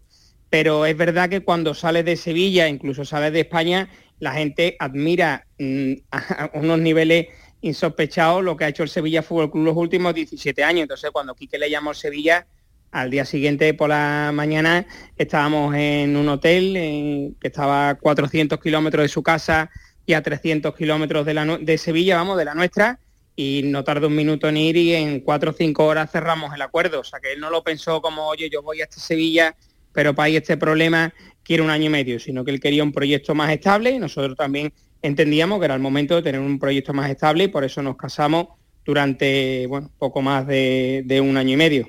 Eh, presidente, eh, con el nuevo Consejo de Administración, con usted al frente del Sevilla, eh, ¿la figura de Víctor Horta va a tener un peso absoluto o va a haber, o va a haber participación también del comité ejecutivo, del comité de, para, de toma de decisiones también del presidente, vicepresidente y demás?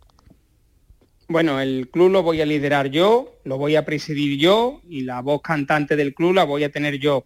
Yo me voy a amparar y dejar aconsejar y arropar en todo el Consejo de Administración, en mis dos vicepresidentes y en el resto de miembros del Consejo de Administración, de los que estoy convencido que siempre que plantee cosas sensatas me van a dar su apoyo y después me voy a, por supuesto, a dejar aconsejar por todos los directores de departamentos que hay en el club, desde el director deportivo, que es el más importante, porque es la parcela más importante de índole, de índole deportivo y de índole económico, y por supuesto el resto de directores de área. Pero en el Sevilla, el líder del Sevilla voy a ser yo, que para eso soy el presidente del Sevilla, y por supuesto por los órganos del club, comité de dirección, consejo de administración y demás. ¿Está más debilitado la figura de Víctor Horta ahora después de las decisiones del entrenador, de lo del asunto de, Sergio Ramos y demás, o tiene la misma confianza del nuevo presidente del Sevilla?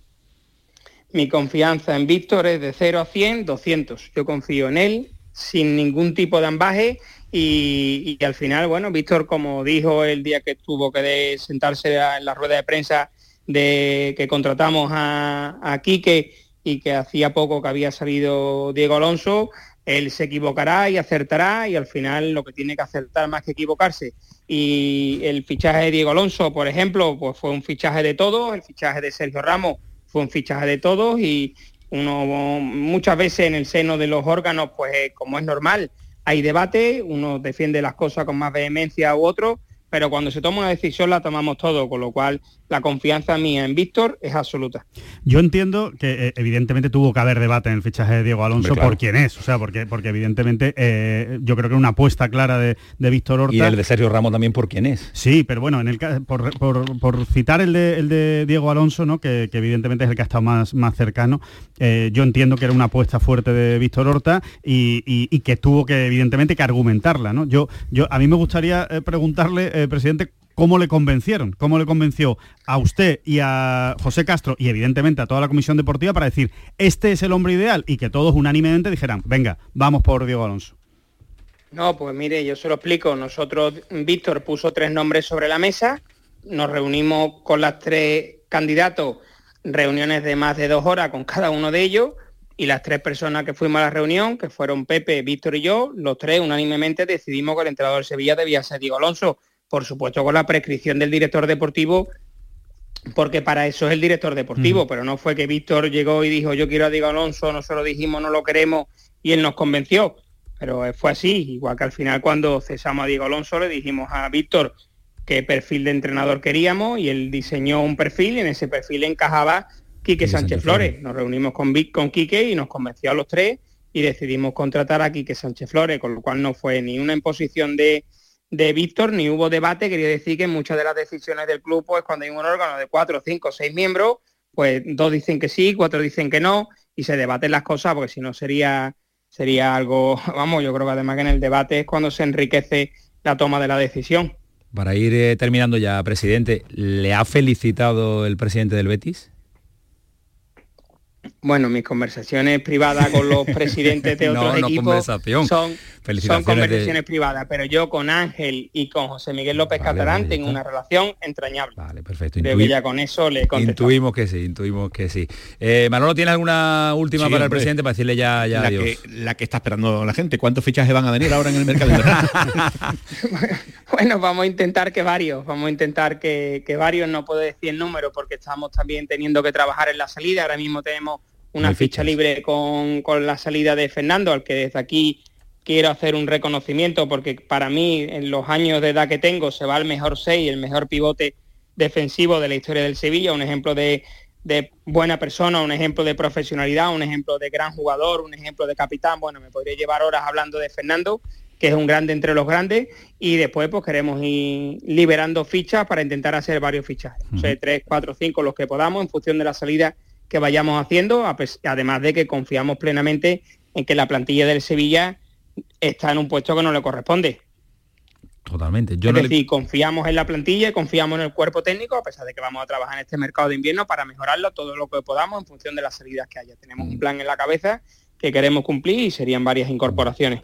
Eh, le quiero despedir ya diciéndole y preguntándole sobre todo eh, al margen de fichajes y de renovaciones y de proyectos que le va a pedir a los Reyes Magos.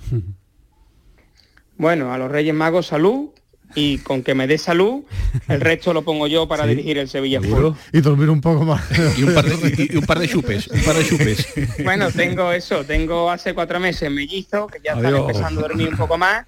Y, para colmo, eso, como les digo, he tenido un torbellino de emociones, todas muy bonitas, al haber cogido la presidencia del Sevilla. Vamos, que los, reyes han llegado antes entonces. La presidencia es, la primera, primera petición de los reyes. Y los, dos, los dos. No, no, han llegado mucho por eso. La presidencia los niños, los reyes no vienen el día 6. el año 2023 siempre quedará marcado en, en mi vida porque eso, fui padre por primera vez y ahora he tenido lo más grande que se puede tener para un sevillista, que es ser presidente de Sevilla en el último día del año vamos sobre la bocina. Presidente, de verdad que le agradecemos este ratito de radio que nos ha ofrecido con toda la sinceridad, a corazón abierto, que diría Manolo, Manolo Martín, y que sabe aquí que tiene su casa, que tiene su programa este, local, toda la programación deportiva de Canal Sur Radio, siempre será bienvenido el presidente del Sevilla. Un abrazo fuerte, presidente, muchas gracias. Lo sé, muchísimas gracias a ustedes, un abrazo Hasta luego, Dios. Bueno, Manolo Martín, ¿a corazón abierto o a corazón cerrado? Bien, ¿no? Bien, bien, bien, bien. Yo creo que el sevillista no habrá tenido... ¿Qué nota le pones a Camaño,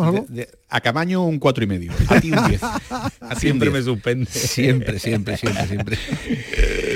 no, que, yo creo que, que la gente se habrá dado cuenta, ¿no? De un poquito de, de mm, la idea, la idea que poco a poco irá desarrollando, ¿no? Pero una, una idea que en fútbol tú puedes ser eh, un fenómeno, eh, pero como la pelotita no, no entre, no le dé por, por entrar y ganar y ganar y ganar, como diría el, sabio, eh, te vas para allá, te vas para allá. Y eso es lo que yo creo que quieren cambiar, ¿no? El volantazo gordo ¿no? que necesita esta entidad es que este equipo empiece a conjugar el verbo ganar y otra vez ganar y a ganar y otra vez y otra vez. A partir de ahí ya, digamos, la construcción tendrá que ser muchísimo más fácil, ¿verdad? Pero, antes de tanto ganar, primero que gane una vez. Es que el problema es que el Sevilla a veces quiere llegar al cuarto ganar antes del primero.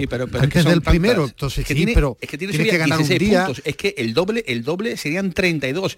Va a terminar la primera vuelta ya de. ¿Por eh, eso? Eh, o sea, que es que son muy pocos puntos. Claro, por pero, eso, por, eso, por eso, más que ganar, ganar, el proyecto es, intentar ganar un partido a pues ver si te puedes salvar. Que, gane, que gane ante el Atlético Bilbao y, pierda seis. No más hasta, el mes que viene. Si yo no digo eso, digo en cuanto al club, que lo que quiere crear, que es lógico, lo tiene que vender, pero creo que es más paso a paso, que creo que tiene que aprender de los últimos tiempos donde creo que se ha puesto objetivos demasiado altos y nunca ha sabido disfrutar.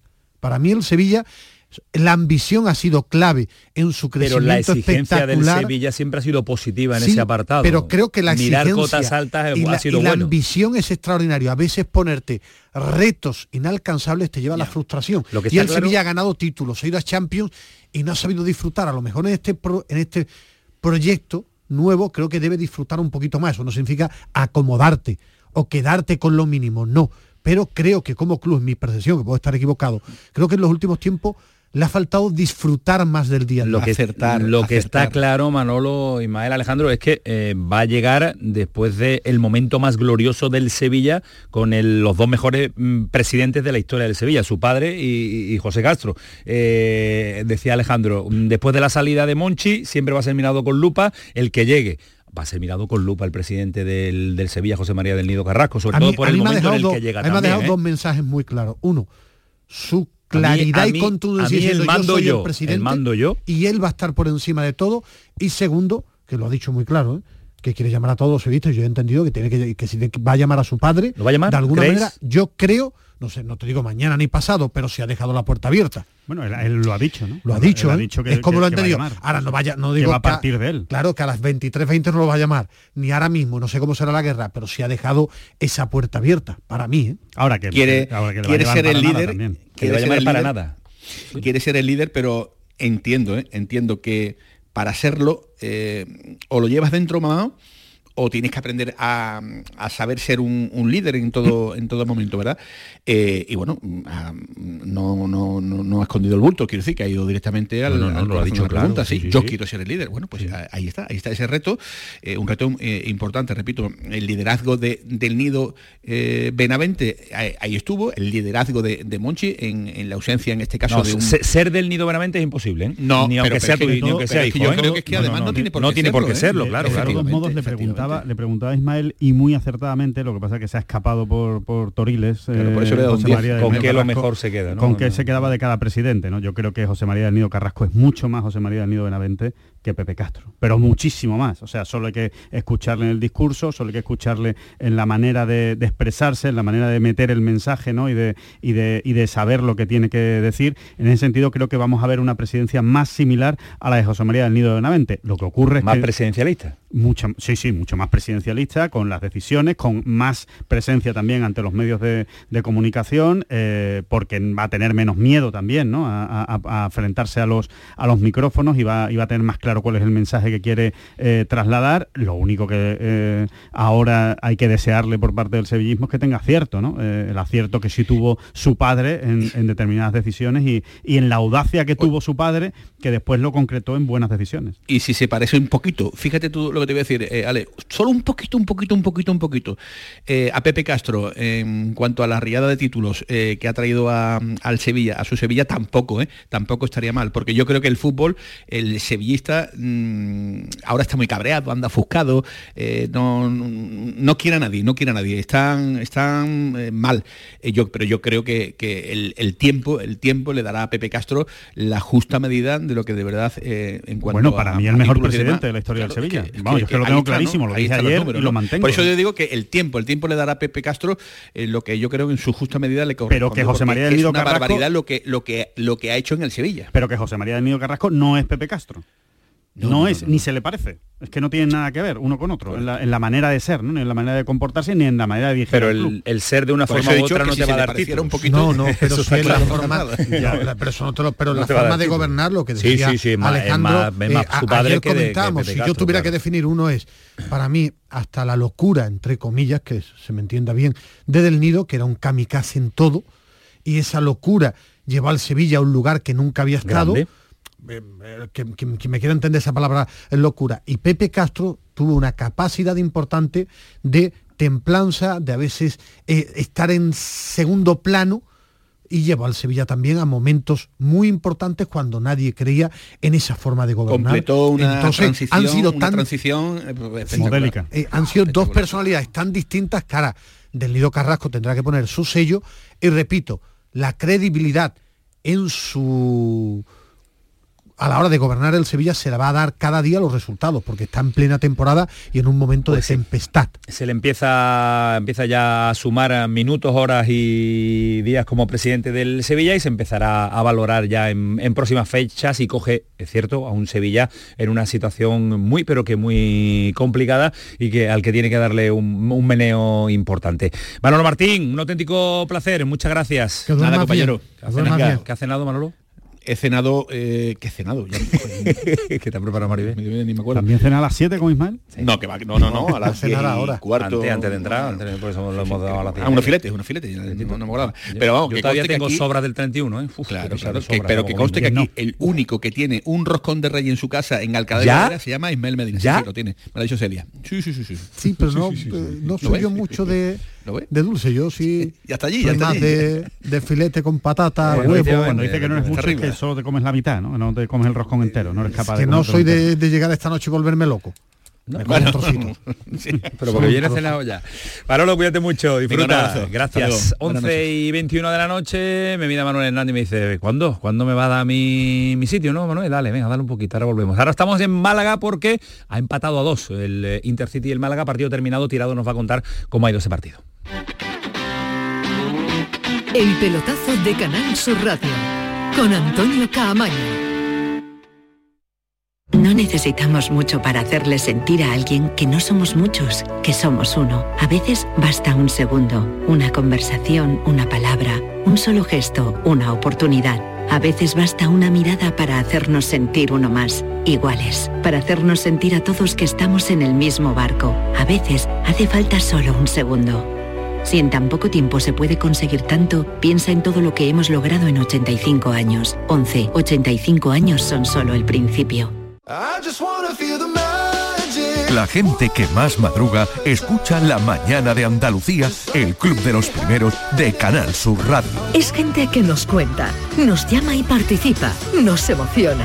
Y por eso seguimos estando con toda esa gente y contigo esta Navidad, desde las 5 de la mañana. La Mañana de Andalucía, el club de los primeros de Canal Sur Radio, con Charo Padilla. De lunes a viernes, desde las 5 de la mañana. Canal Sur Radio. Somos más Navidad.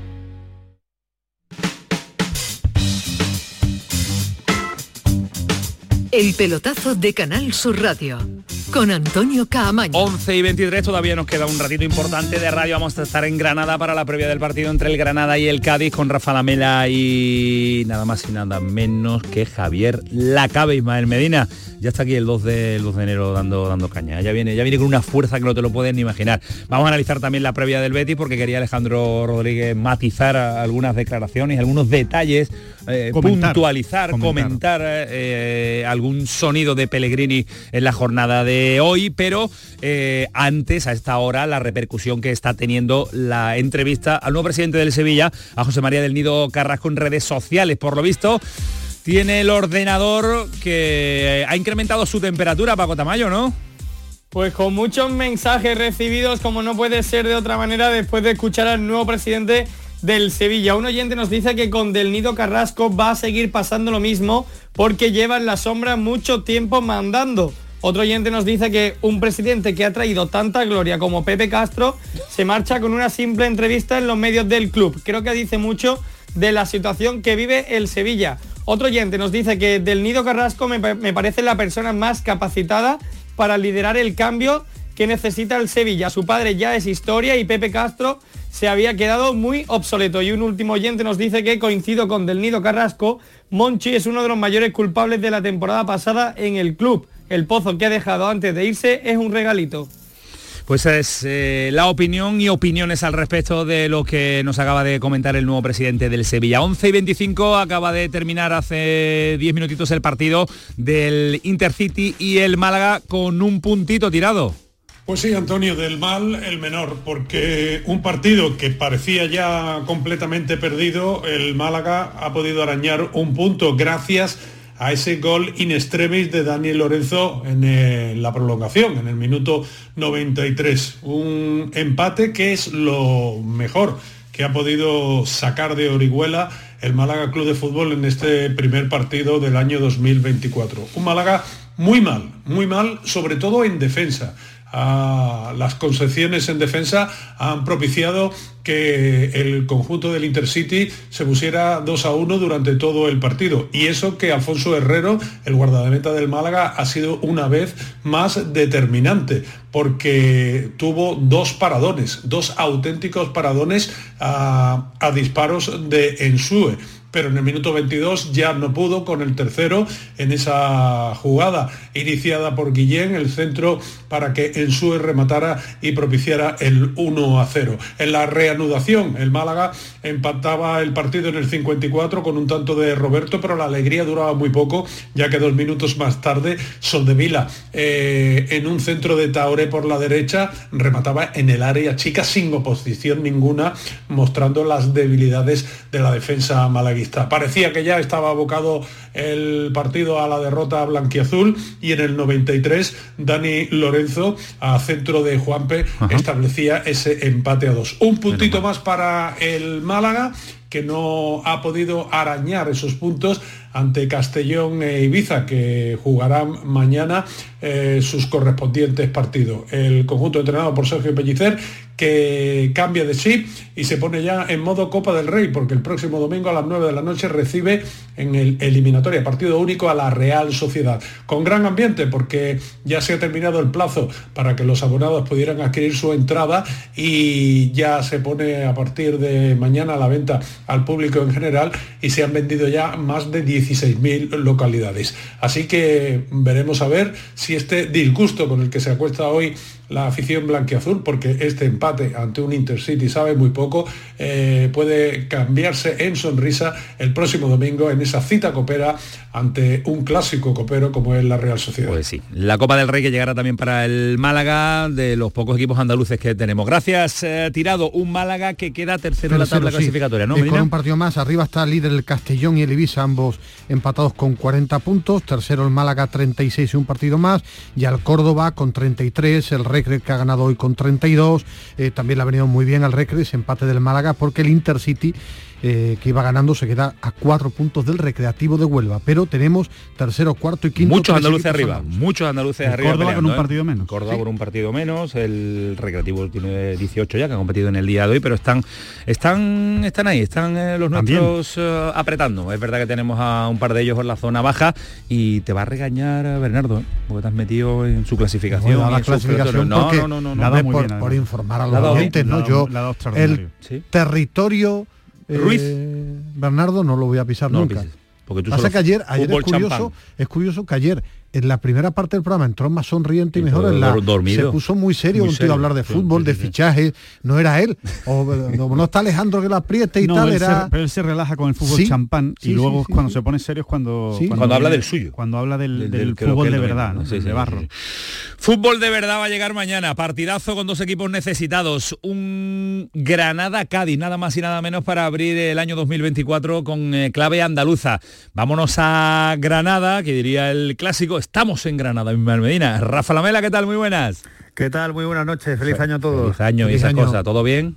Todo muy bien, todo muy bien. Así me gusta. dispuestos a, pelear hasta el final, ¿no? La eterna lucha, ¿no? Que tiene como eslogan el Granada. Efectivamente. A ver, a ver, Cádiz, ¿cómo, ¿cómo ha iniciado este año 2024? ¿La Cabe, qué tal? Muy buenas.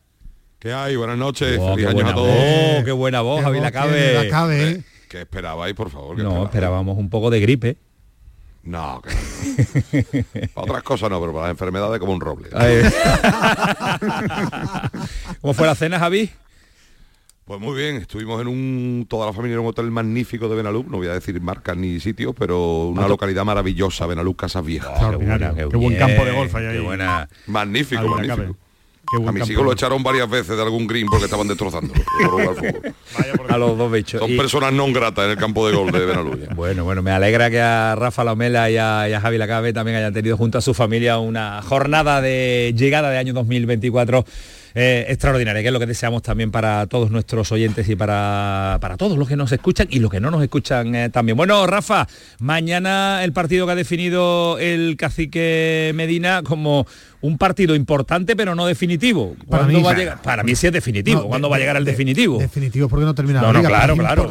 decisivo sí, para nada yo creo que quería quitar un poquito de carga de presión sobre, sobre el partido en sí, porque evidentemente el Granada se juega muchísimo mañana, ¿no? A las 5 de la tarde, ¿no?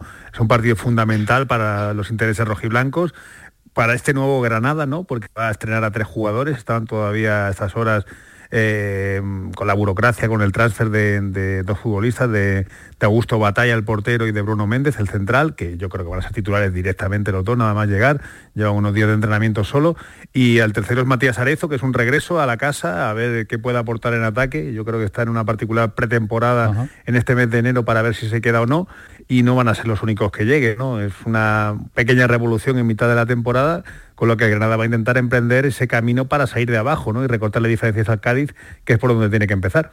Eh, Javi, ha dicho Sergio esta mañana que es un partido de seis puntos. Él sí le da toda la trascendencia, le mete toda la presión a lo suyo, ante un encuentro que, que necesita también romper la racha de tantos empates consecutivos y conseguir tres puntos.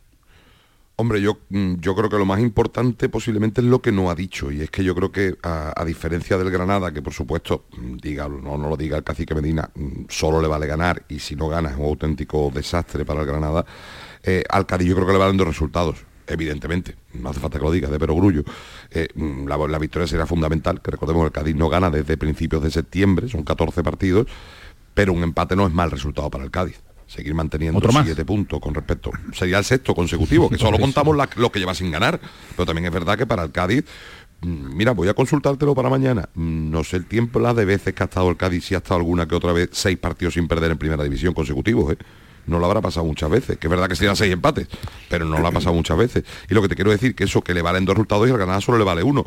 Por eso quiero ver cómo se comporta el Cádiz mañana sobre el terreno de juego. Si va a ir a buscar de verdad la victoria o si a medida que vayan pasando los minutos va a darle valor a ese, a, ese empate, porque como ha dicho Sergio más de una vez, es verdad que el equipo está fuera del descenso, pero a cualquier equipo del mundo, de cualquier deporte, le pesaría estar cinco meses sin ganar prácticamente, que lo que puede empezar a sumar el Cádiz dentro de poco. muchos equipos que llevan esa racha de no ganar, ese es lo barato que está de momento Rafa, la, salvación. Rafa está allí, aunque estamos en el día 2 del mes de enero y alguno puede pensar que es radical, es que para mí se puede jugar hasta mañana al puesto, no es información porque solo maneja Rafa, el cacique, digo porque tanta revolución y, yo quiero ver mañana un Granada vivo porque el día del Sevilla había un equipo muerto, eh, el día de Vigo tampoco me dijo nada, entonces yo creo que son los puntos, pero también la credibilidad de si el cacique vale para sacar al Granada de, su situación, ¿eh, Rafa? Por lo menos desde la lejanía. ¿eh? Es una apuesta de director deportivo, es el cambio, el primer cambio que hizo, el que cometió Mateo Toñozzi y claro, se me hace difícil pensar que que aún incluso en el peor escenario que es la derrota con el Cádiz, que evidentemente sería pues para echarse a temblar aquí en Granada, porque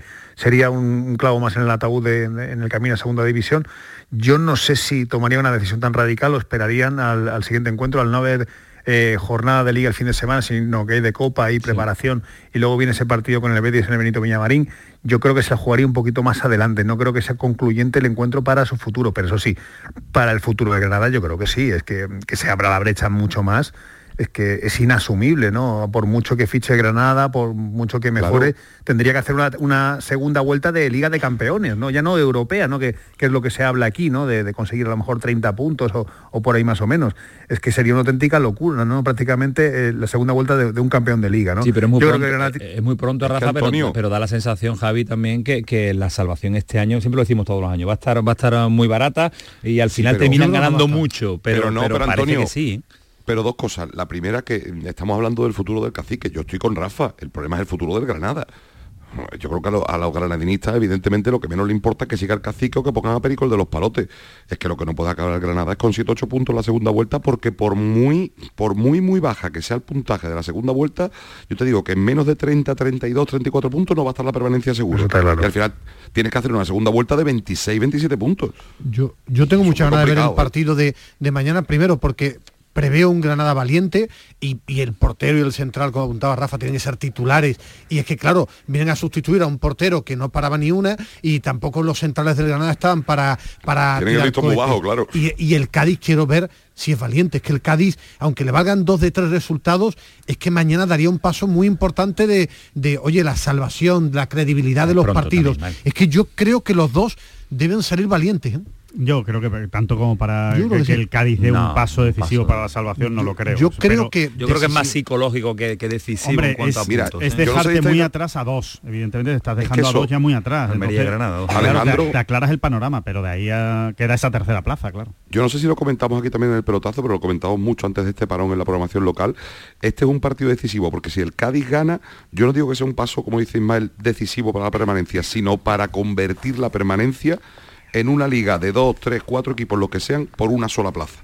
Yo creo que si el Cádiz deja ahora mismo a 10 puntos al Granada y según lo que haga la Almería en Pamplona, a, 11 o a 12 o a 10 también al, a la Almería, yo creo que casi casi convierte, y me da pena decirlo siendo andaluz por Granada y Almería, prácticamente la permanencia en una lucha de varios equipos por una sola plaza.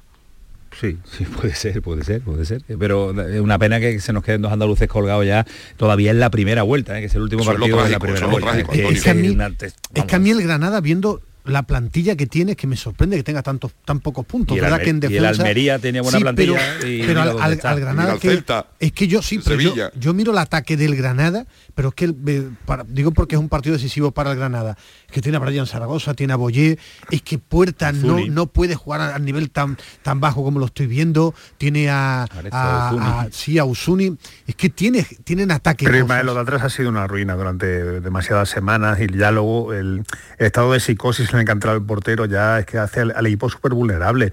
Es que sí, por nombre sí, sí, sí, evidentemente. Es que eh, hace nada estaba empatando con el Barcelona en los Cármenes y Brian Zaragoza iba a la selección y, pensábamos que, bueno, que, que, podía salir de ahí abajo. Pero es que ha habido una regresión absoluta desde la salida de Paco López, donde hemos visto un Granada un poquito más ordenado, pues con menos riesgo, pero sin solucionarlo de atrás, que ha sido un problema gravísimo, que cuando el portero no para, cuando el portero no tiene confianza, es que está vendido. Y a eso se ha unido que se ha contagiado la defensa, donde había muchas vulnerabilidades, que el centro del campo no es un centro de campo físico, no es fuerte, no, no sabe mantener la línea junta, sino que se ha, visto pues, muy expuesto y claro, pues al final no se notaba ese juego de ataque, ese juego ofensivo del equipo, eh, no ha pesado en nada. Por tanto, el partido de mañana es decisivo para comprobar si está estos días de Navidad, donde el equipo ha trabajado duro, pues eh, ese Bruno Méndez central, ese Augusto Batalla en la portería, repercuten positivamente o no para intentar dar batalla, ¿no? Ya no digo salvarse, si es que ya no, ganando al Cádiz el Granada no está salvado ni mucho menos, pero empieza a ver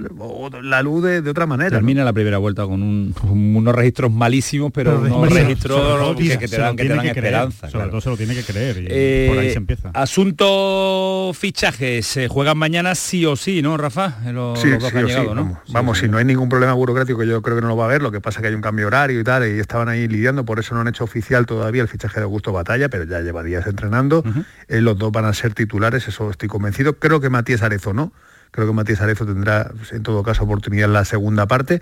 Los demás tampoco esperamos grandes cambios, ¿no? Es que tampoco puede hacer mucho más, ¿no? Yo no sé si retocará más la defensa, mantendrá Inasi Miquel por veteranía, eh, si va a tocar los laterales, aunque yo creo que, bueno, Ricard más o menos debe ser el lateral derecho y en la izquierda debe de seguir Neva, y los demás son los mismos de siempre, porque todavía no ha llegado ese refuerzo para el centro del campo, están trabajando en la llegada de Martín Ongla, pero todavía no se ha, no se ha producido.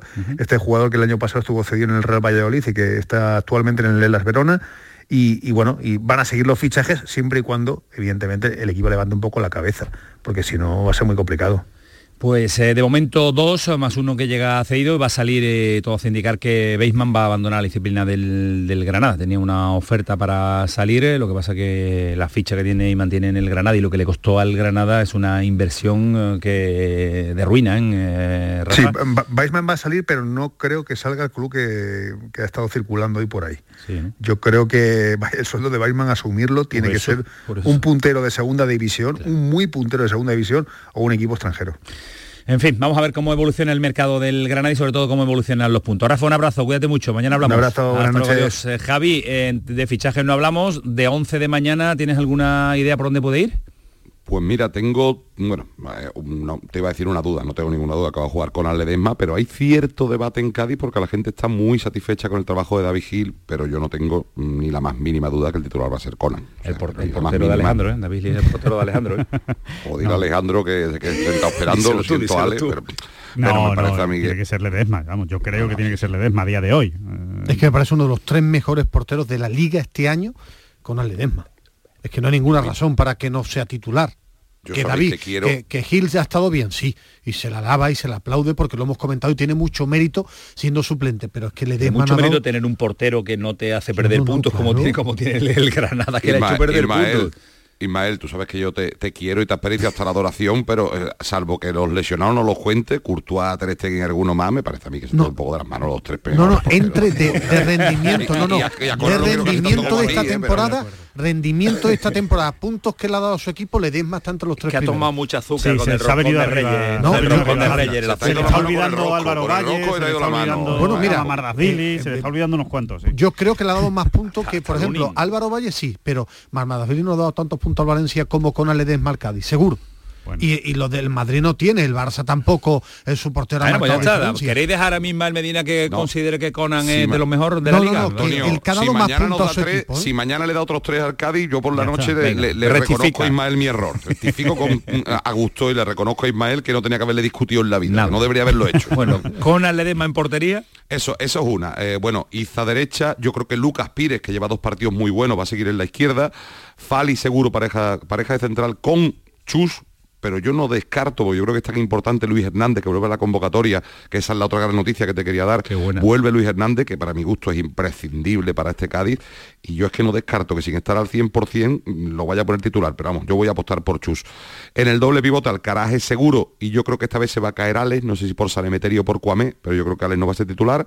Y la otra gran duda, que el mejor extremo, que no estaba llamado a serlo, pero el mejor extremo de la temporada, que es Alejo, está sancionado los otros cuatro, mm, perdona por ser tan tajante, pero es que ninguno se merece la titularidad. Quizá Robert Navarro, que está haciendo sus mejores partidos en los últimos, o que estaba haciendo sus mejores partidos en diciembre, pero claro, ya dependiendo de ponga Robert, si lo pone por la derecha, igual juega Darwin, si lo pone por la izquierda, puede jugar Sobrino por la derecha, o Campo está para, para 90 minutos.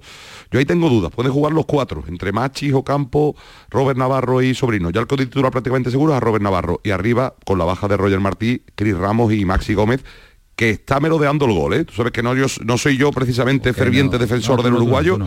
pero va a caer, va a caer pronto el primer gol. Esperemos que pronto sea antes de noviembre o diciembre del año que viene. Ha tardado una vuelta solo en marcar un gol eh, el muchacho. estaría bien, mira. Estaría bien, está bien para con las flechas para arriba. ¿eh? Eso sí, eso, en, su prime, como dicen los niños. En su prime. Qué grande eres, Javi. ¿Qué le has pedido a los reyes? Pues entrar más en el pelotazo. que, no lo, que, no lo que le demos más horas de sueño. Eso lo he pedido yo, eso lo he pedido yo, y Medina. Pues ¿sabe lo que le voy a pedir? ¿Qué le va a pedir? Que siga como hasta eh, hoy 2 de enero, que tenía un final de año maravilloso y espero Que, el principio sea igual de bueno. Te lo mereces. El final de año ha sido espectacular y quiero que sea igual de bueno. Y los Reyes cumplen siempre lo que lo que uno lo que uno pide. Gracias Javi, mañana mañana te escuchan el pelotazo seguro. Vienen de vuelta escuchándolo, ya han salido escuchando el podcast en algún momento, el podcast la incorporada de los camellos tienen puesto el pelotazo. Gracias Javi, esta mañana. Buenas noches. Escuchamos, un abrazo. 11 y 43, ahora en un instante vamos a publicidad, pero Celta Betis, sí, sí, sí. sí. Siete y cuarto. ¿Qué he dicho yo? Y se ríe. que me ha cortado. que es la hora del partido, siete y Muy bien, ¿y quién arbitra? Que tú pensabas que era nueve y media. ¿Quién arbitra? Que tú pensabas que eran nueve y media. No, no, siete y cuarto y nueve el, eh, y también el Cádiz. El Cádiz a las cinco, Granada Cádiz a las cinco. Yo te veo muy bajito en esa silla, Antonio. Yo me pongo más alto. Te tienes que poner más alto porque te he agotado, me, me tenéis agotado. porque te ves muy bajito. Me tenéis agotado. Y se viene arriba. Tú querías un sonido, ¿no? Sí, yo quería ese sonido. Venga. Ese sonido. Bueno, lo veo como lo dije desde el principio de año, el momento que quedamos solamente con tres centrales en el, en el plantel y uno con muy poca experiencia como era Chadi, que, como era Chadi, que por suerte ha respondido en un gran nivel. Después la lesión de Mar Bartra nos hizo sentir inmediatamente esas falencias. Ahora por otros motivos, nosotros no tenemos a Chadi, seguimos con la misma falencia, tenemos Copa del Rey y Liga permanentemente en mitad de semana y semana y ojalá que no pase exactamente lo mismo que en la Europa League, donde quedamos, como digo, eliminados en ese último partido justamente por quizás la, escasez de defensores que teníamos. Así que ya veremos cómo se nos presenta el futuro y ya veremos quiénes son los jugadores encargados de tratar de suplir eh, la ausencia y esperar de que no haya algún lesionado más. ¿Qué le pasa a este sonido, Alejandro? No, a ver. Eh, ¿Qué le pasa? No, yo, siempre digo que es absolutamente indiscutible y siempre lo mantendré. La extraordinaria. Sí, me río porque, porque viene un palo. Eh, la extraordinaria. la extraordinaria. Prepárense. No, porque es verdad, la extraordinaria Em, capacidad que ha demostrado Pellegrini para dirigir al Betis y para llevar al Betis a donde está, eh, que es absolutamente increíble. Pero es cierto que, cuando se trata de, em, del argumentario, cuando se trata de eh, justificar eh, derrotas, de justificar malas situaciones del equipo, entra en unas incoherencias que a mí me, llaman muchísimo la atención. O sea, él, no, no, tiene ningún, ningún rubor, porque reparo, yo, ¿no? Yo lo llamo así, rubor, de decir, yo ya avisé que empezamos con tres centrales la temporada. No, no, empezaron con cuatro centrales y usted no contaba con Chad y Riad. Y cuando dice por suerte, Chadi Riad ha respondido muy bien. Hombre, por suerte, chaval, algo habrá hecho, ¿no? Por suerte como es. O sea, dale su sitio al, chico, ¿no? Yo creo que... Y al director deportivo. Y al director deportivo que te lo ha traído, ¿no? Yo, yo creo que en ese sentido Pellegrini muchas veces es demasiado injusto con, con lo que hay alrededor, ¿no? Y entonces dice, no, ya dije que empezamos con tres, pero bueno, Chadi Riad ha ido bien y ahora volvemos a tener esa laguna atrás precisamente porque se ha ido Chadi Riad a, con la selección de Marruecos. Bueno, pues eso, ¿no? Primero oye, mm, algún día habrá que decir eh, Pellegrini podría decir, hay que ver qué buen ojo tuvo Ramón Planes para traer a Chadi Riad, porque en una situación de mucha presión ha respondido el chaval fenomenal y yo realmente no lo conocía, o realmente no sabía cómo iba, cómo iba a reaccionar. ¿no? De eso no le cuesta, vive, no le cuesta, se caracteriza en eso, en para darle méritos ajeno, a los demás, ajeno, para darle méritos a los demás. Y, a mí me duele, eh, vamos, me duele, vamos, me duele, me, me, me molesta, porque creo que a él se le reconoce muchísimo todos los méritos por parte de todo el entorno del Betty y por supuesto dentro del club y a él le cuesta, le cuesta eh, darle su sitio y, lanzar un elogio de vez en cuando a, la gente que tiene alrededor. Bueno, ya está, ya, me, quedo, tranquilo. ¿Estás de acuerdo, Ismael? Eh, en una parte sí, en otra no. Eh, lógicamente, la, yo creo que lo comentamos. La, puesta en escena es extraordinaria. No, la, eliminación de la Europa League eh, tiene, un, tiene muchísima culpa Pellegrini por no inscribir a Xavi Riyad, eso ya lo hemos comentado y repito, se puede decir gritando, siendo muy ácido. Después, verdad que él no es de, mucho halago en la planificación de, de este año, es cierto. Ahora, mm, para mí el Betis está séptimo en la tabla clasificatoria con esta plantilla, gracias a Pellegrini. Creo que saca lo máximo porque ha apostado por gente joven que no está dando eh, el nivel extraordinario para estar entre los cuatro primeros con el nombre del, del Girona. Yo creo que no le da, pero tampoco la plantilla. Me gustaría saber cuál es el matiz. me gustaría saber cuál es el matiz a lo que yo he dicho. Porque no, es que al final la gente que está escuchando dice, es que Ismael defiende a Pellegrini y Alejandro dice que Pellegrini es, muy mal entrenador. Y es que eso no es verdad. Bueno, eso no es lo que yo he dicho. si, vas a, matizar, matiza. Mal entrenador, tú no has dicho que era. Pero si has dicho, que, es incuestionable y que es extraordinaria la capacidad para sacar rendimiento al que le cuesta halagar el tema de la división deportiva de este año, porque él cree en jugadores hechos, no en proyectos de jugadores, eso es una realidad, y el club ha firmado un director deportivo que ficha proyectos, que como Chadi Real está saliendo de forma extraordinaria. Y ahí hay un, un pulso, un pulso que Pero que no lo entiendo. Es que yo sinceramente no entiendo ese pulso, porque si fuera de ida y vuelta, si fuera que tú cada vez que escuchas a alguien del Betis pues pone algo en duda la labor del entrenador, o, que dice tenemos plantilla para estar en la Champions, que le metiera presión al entrenador, porque no, esta plantilla no es para quedarse fuera de Europa League, pero es que ni siquiera ha habido esa crítica, que se ha quedado el equipo fuera de Europa League y no ha habido crítica a Pellegrini. los medios de comunicación No, medios de comunicación, yo digo el club, eh, yo digo en el club. En el club públicamente, ¿quién va a hacer esa crítica a un señor que te ha dado tanto? Sería incongruente para mí. ¿eh? Pasa nada. Pero puede decir que evidentemente la gestión de la Europa League no ha sido lo que esperábamos, ¿no? O sea, pueden, puedes haber, tú sabes que no vas a hacer un enfrentamiento directo, pero los palos velados existen en el mundo del fútbol. Y es que con Pellegrini no existe ese palo por parte del club. Cosa que me parece bien, ¿eh? que, yo, que yo no digo que, esto tenga que suceder, pero que no es de ida y vuelta. Esa relación de, de confianza y de... Y de y de, y de elogio, ¿no? O de no afinidad, ¿no? O de afinidad, o no sé. Ya vemos públicamente, en una, una percepción públicamente. En lo, deportivo, eh, Ismael. Sí parecía más cercano a Cordón que a Planes. una percepción. Sin duda, No es una información. En lo deportivo, Cardoso lleva unos días entrenando, pero no está en competición, no está en forma para. para es que Cardoso no ha venido para ser titular ahora mismo. No era. Pues eh, no sé cuándo va a jugar, sino que con 12 bajas, no Cardoso no. juega la semana que viene o la otra, cuando coja un poquito de forma. Bueno, pues, pues igual que Sócrates, no, no han venido. Eh, Cardoso no viene para ser un titularísimo ahora mismo en el Real Betis Balompié. Esa es la realidad. Otra cosa es que cuando lo ponga se vea un nivel, pero es que Cardoso ha venido por las circunstancias, estaba fichado para la próxima pero temporada. Las circunstancias te llevan a tener muchas ausencias y tendrás que meter. Pero no está bien. Ya, ya, ya, ya. No te digo, no te digo que te lo lleves ya. pero en dos partidos y sigue este número de bajas, porque los. Si hoy no está físicamente para competir, no creo que el fin de semana vaya a estar. Y, la semana que viene, pues, no lo sé. necesita un futbolista profesional en ponerse en forma? si viene de vacaciones, 15 días, ¿no? 10, 15 días que es una pretemporada, más por eso. Mañana es el día de ver a Sócrates, de medir a Sócrates porque va a jugar. Eh, por mucho que no está a su gran nivel, pero contra Yago Aspas, Larsen. Eh, mañana es el día para medir a Sócrates, que para mí ha tardado más tiempo en ser titular de lo que yo creía. Es verdad que el rendimiento de Chadi Rial ha sido excepcional y muy bueno, notable, el mejor del equipo sobresaliente de Petzela, pero ver a Sócrates creo que tiene que dar un paso al frente William Carballo, ver eh, también la gente de arriba, porque se está hablando de la debilidad que tiene el Betis por número de centrales. Yo creo que en el mercado invernal el Betis tendría que mirar lo de la, lo de la, delantera. El Betis, para, para estar entre los seis primeros, le hace falta más gol debe marcar más goles para coger al Atleti, a la Real, que hoy le ha venido bien el empate, le hubiera venido mucho mejor la derrota. Los cuatro primeros parece complicado. El Betis tiene que necesita gol arriba para, la, para llegar a Europa. Para mí el gran déficit es el gol. Ahí, ahí el Betis tiene un problema tiene un problema de difícil solución, que se llama Ayoce. Ayoce es un futbolista excepcional, eh, yo creo que nadie duda de la calidad de Ayoce, pero, tiene poco gol y nadie lo va a quitar. Ni, ni, ni, Juanmi, eh, renacido, metiendo 20 goles, va a quitar a, a porque para él, eh, para Pellegrini es pilar fundamental. Entonces, eh, sí, podrías, podrías buscar el equilibrio con un jugador de banda derecha que, tenga más gol de lo que tienen los jugadores de banda derecha del Betis. Encontrar el gol en diciembre es muy difícil, muy, muy, caro o El gol lo tiene el Betis, si es que el gol lo tiene, se llama Borja Iglesias.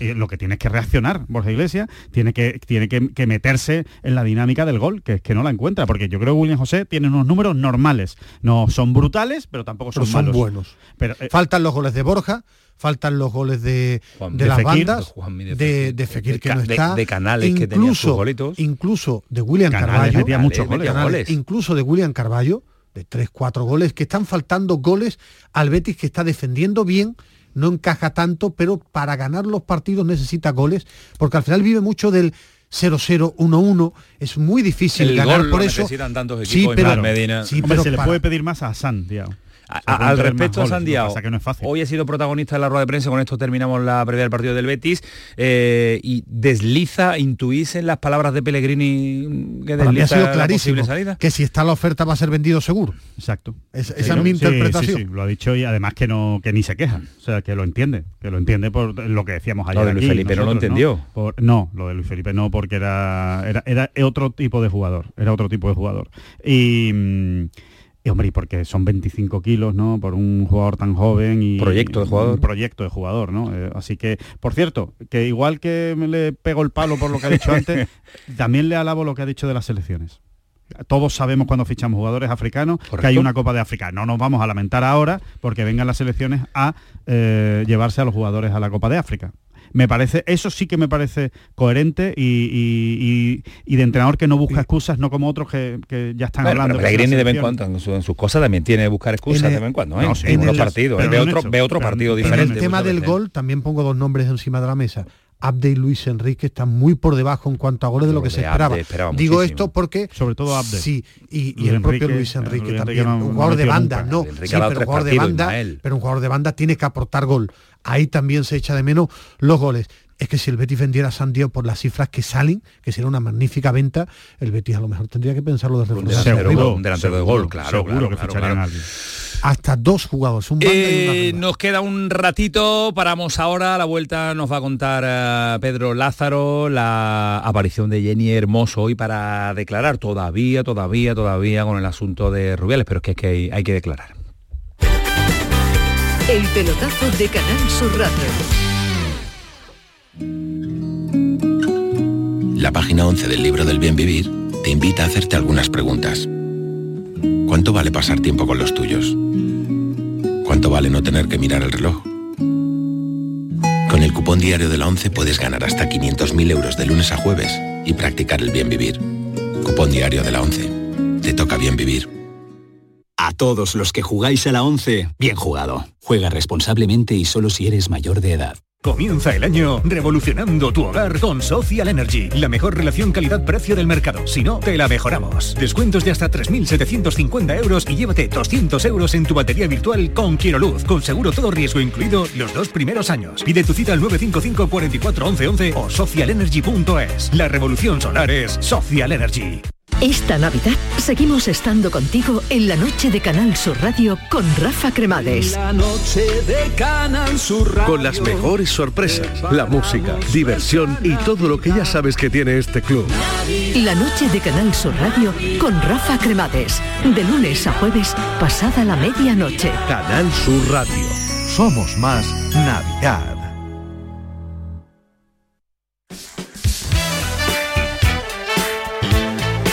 El pelotazo de Canal Sur Radio con Antonio Caamaño.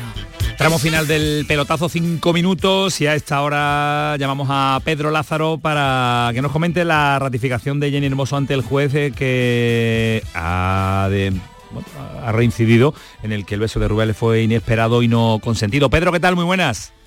Hola, muy buenas a feliz, todos. Feliz año, Pedro. Igualmente. Y feliz año que inicia el 2024 todavía con la historia del verano del 2023. ¿No tiene fin Sí. o va a tener fin próximo esto? Sí, ya, yo creo que con la declaración de Jenny Hermoso estamos ya en las puertas del procesamiento del antiguo presidente de la Federación Española de Fútbol, Luis Rubiales, por unos presuntos delitos de agresión sexual y, y coacciones. Era el capítulo que le quedaba la instrucción de todo este caso después de lo sucedido por ese beso no consentido en la celebración del Campeonato del Mundo de Fútbol de Rubiales a Jenny Hermoso. Tenía que declarar la propia Jenny Hermoso, lo ha hecho hoy en unas circunstancias especiales en la Audiencia Nacional porque se han aceptado las peticiones de su abogado de darle una protección especial para garantizar aún más su intimidad. Y por ejemplo la declaración de hoy no ha sido grabada ni en soporte de audio ni en soporte de vídeo para que no pueda haber filtraciones de fuentes que han estado presentes en esa declaración. Pues sabemos que ha ratificado lo que tú decías. Todo lo que declaró la fiscalía lo ha declarado ante el juez instru- instructor que el beso fue inesperado y en ningún momento consentido que sintió que se le faltó al respeto que después ha habido atosigamiento constante, ha llegado a decir en la declaración Jenny Hermoso por parte del entorno de Luis Rubiales y de la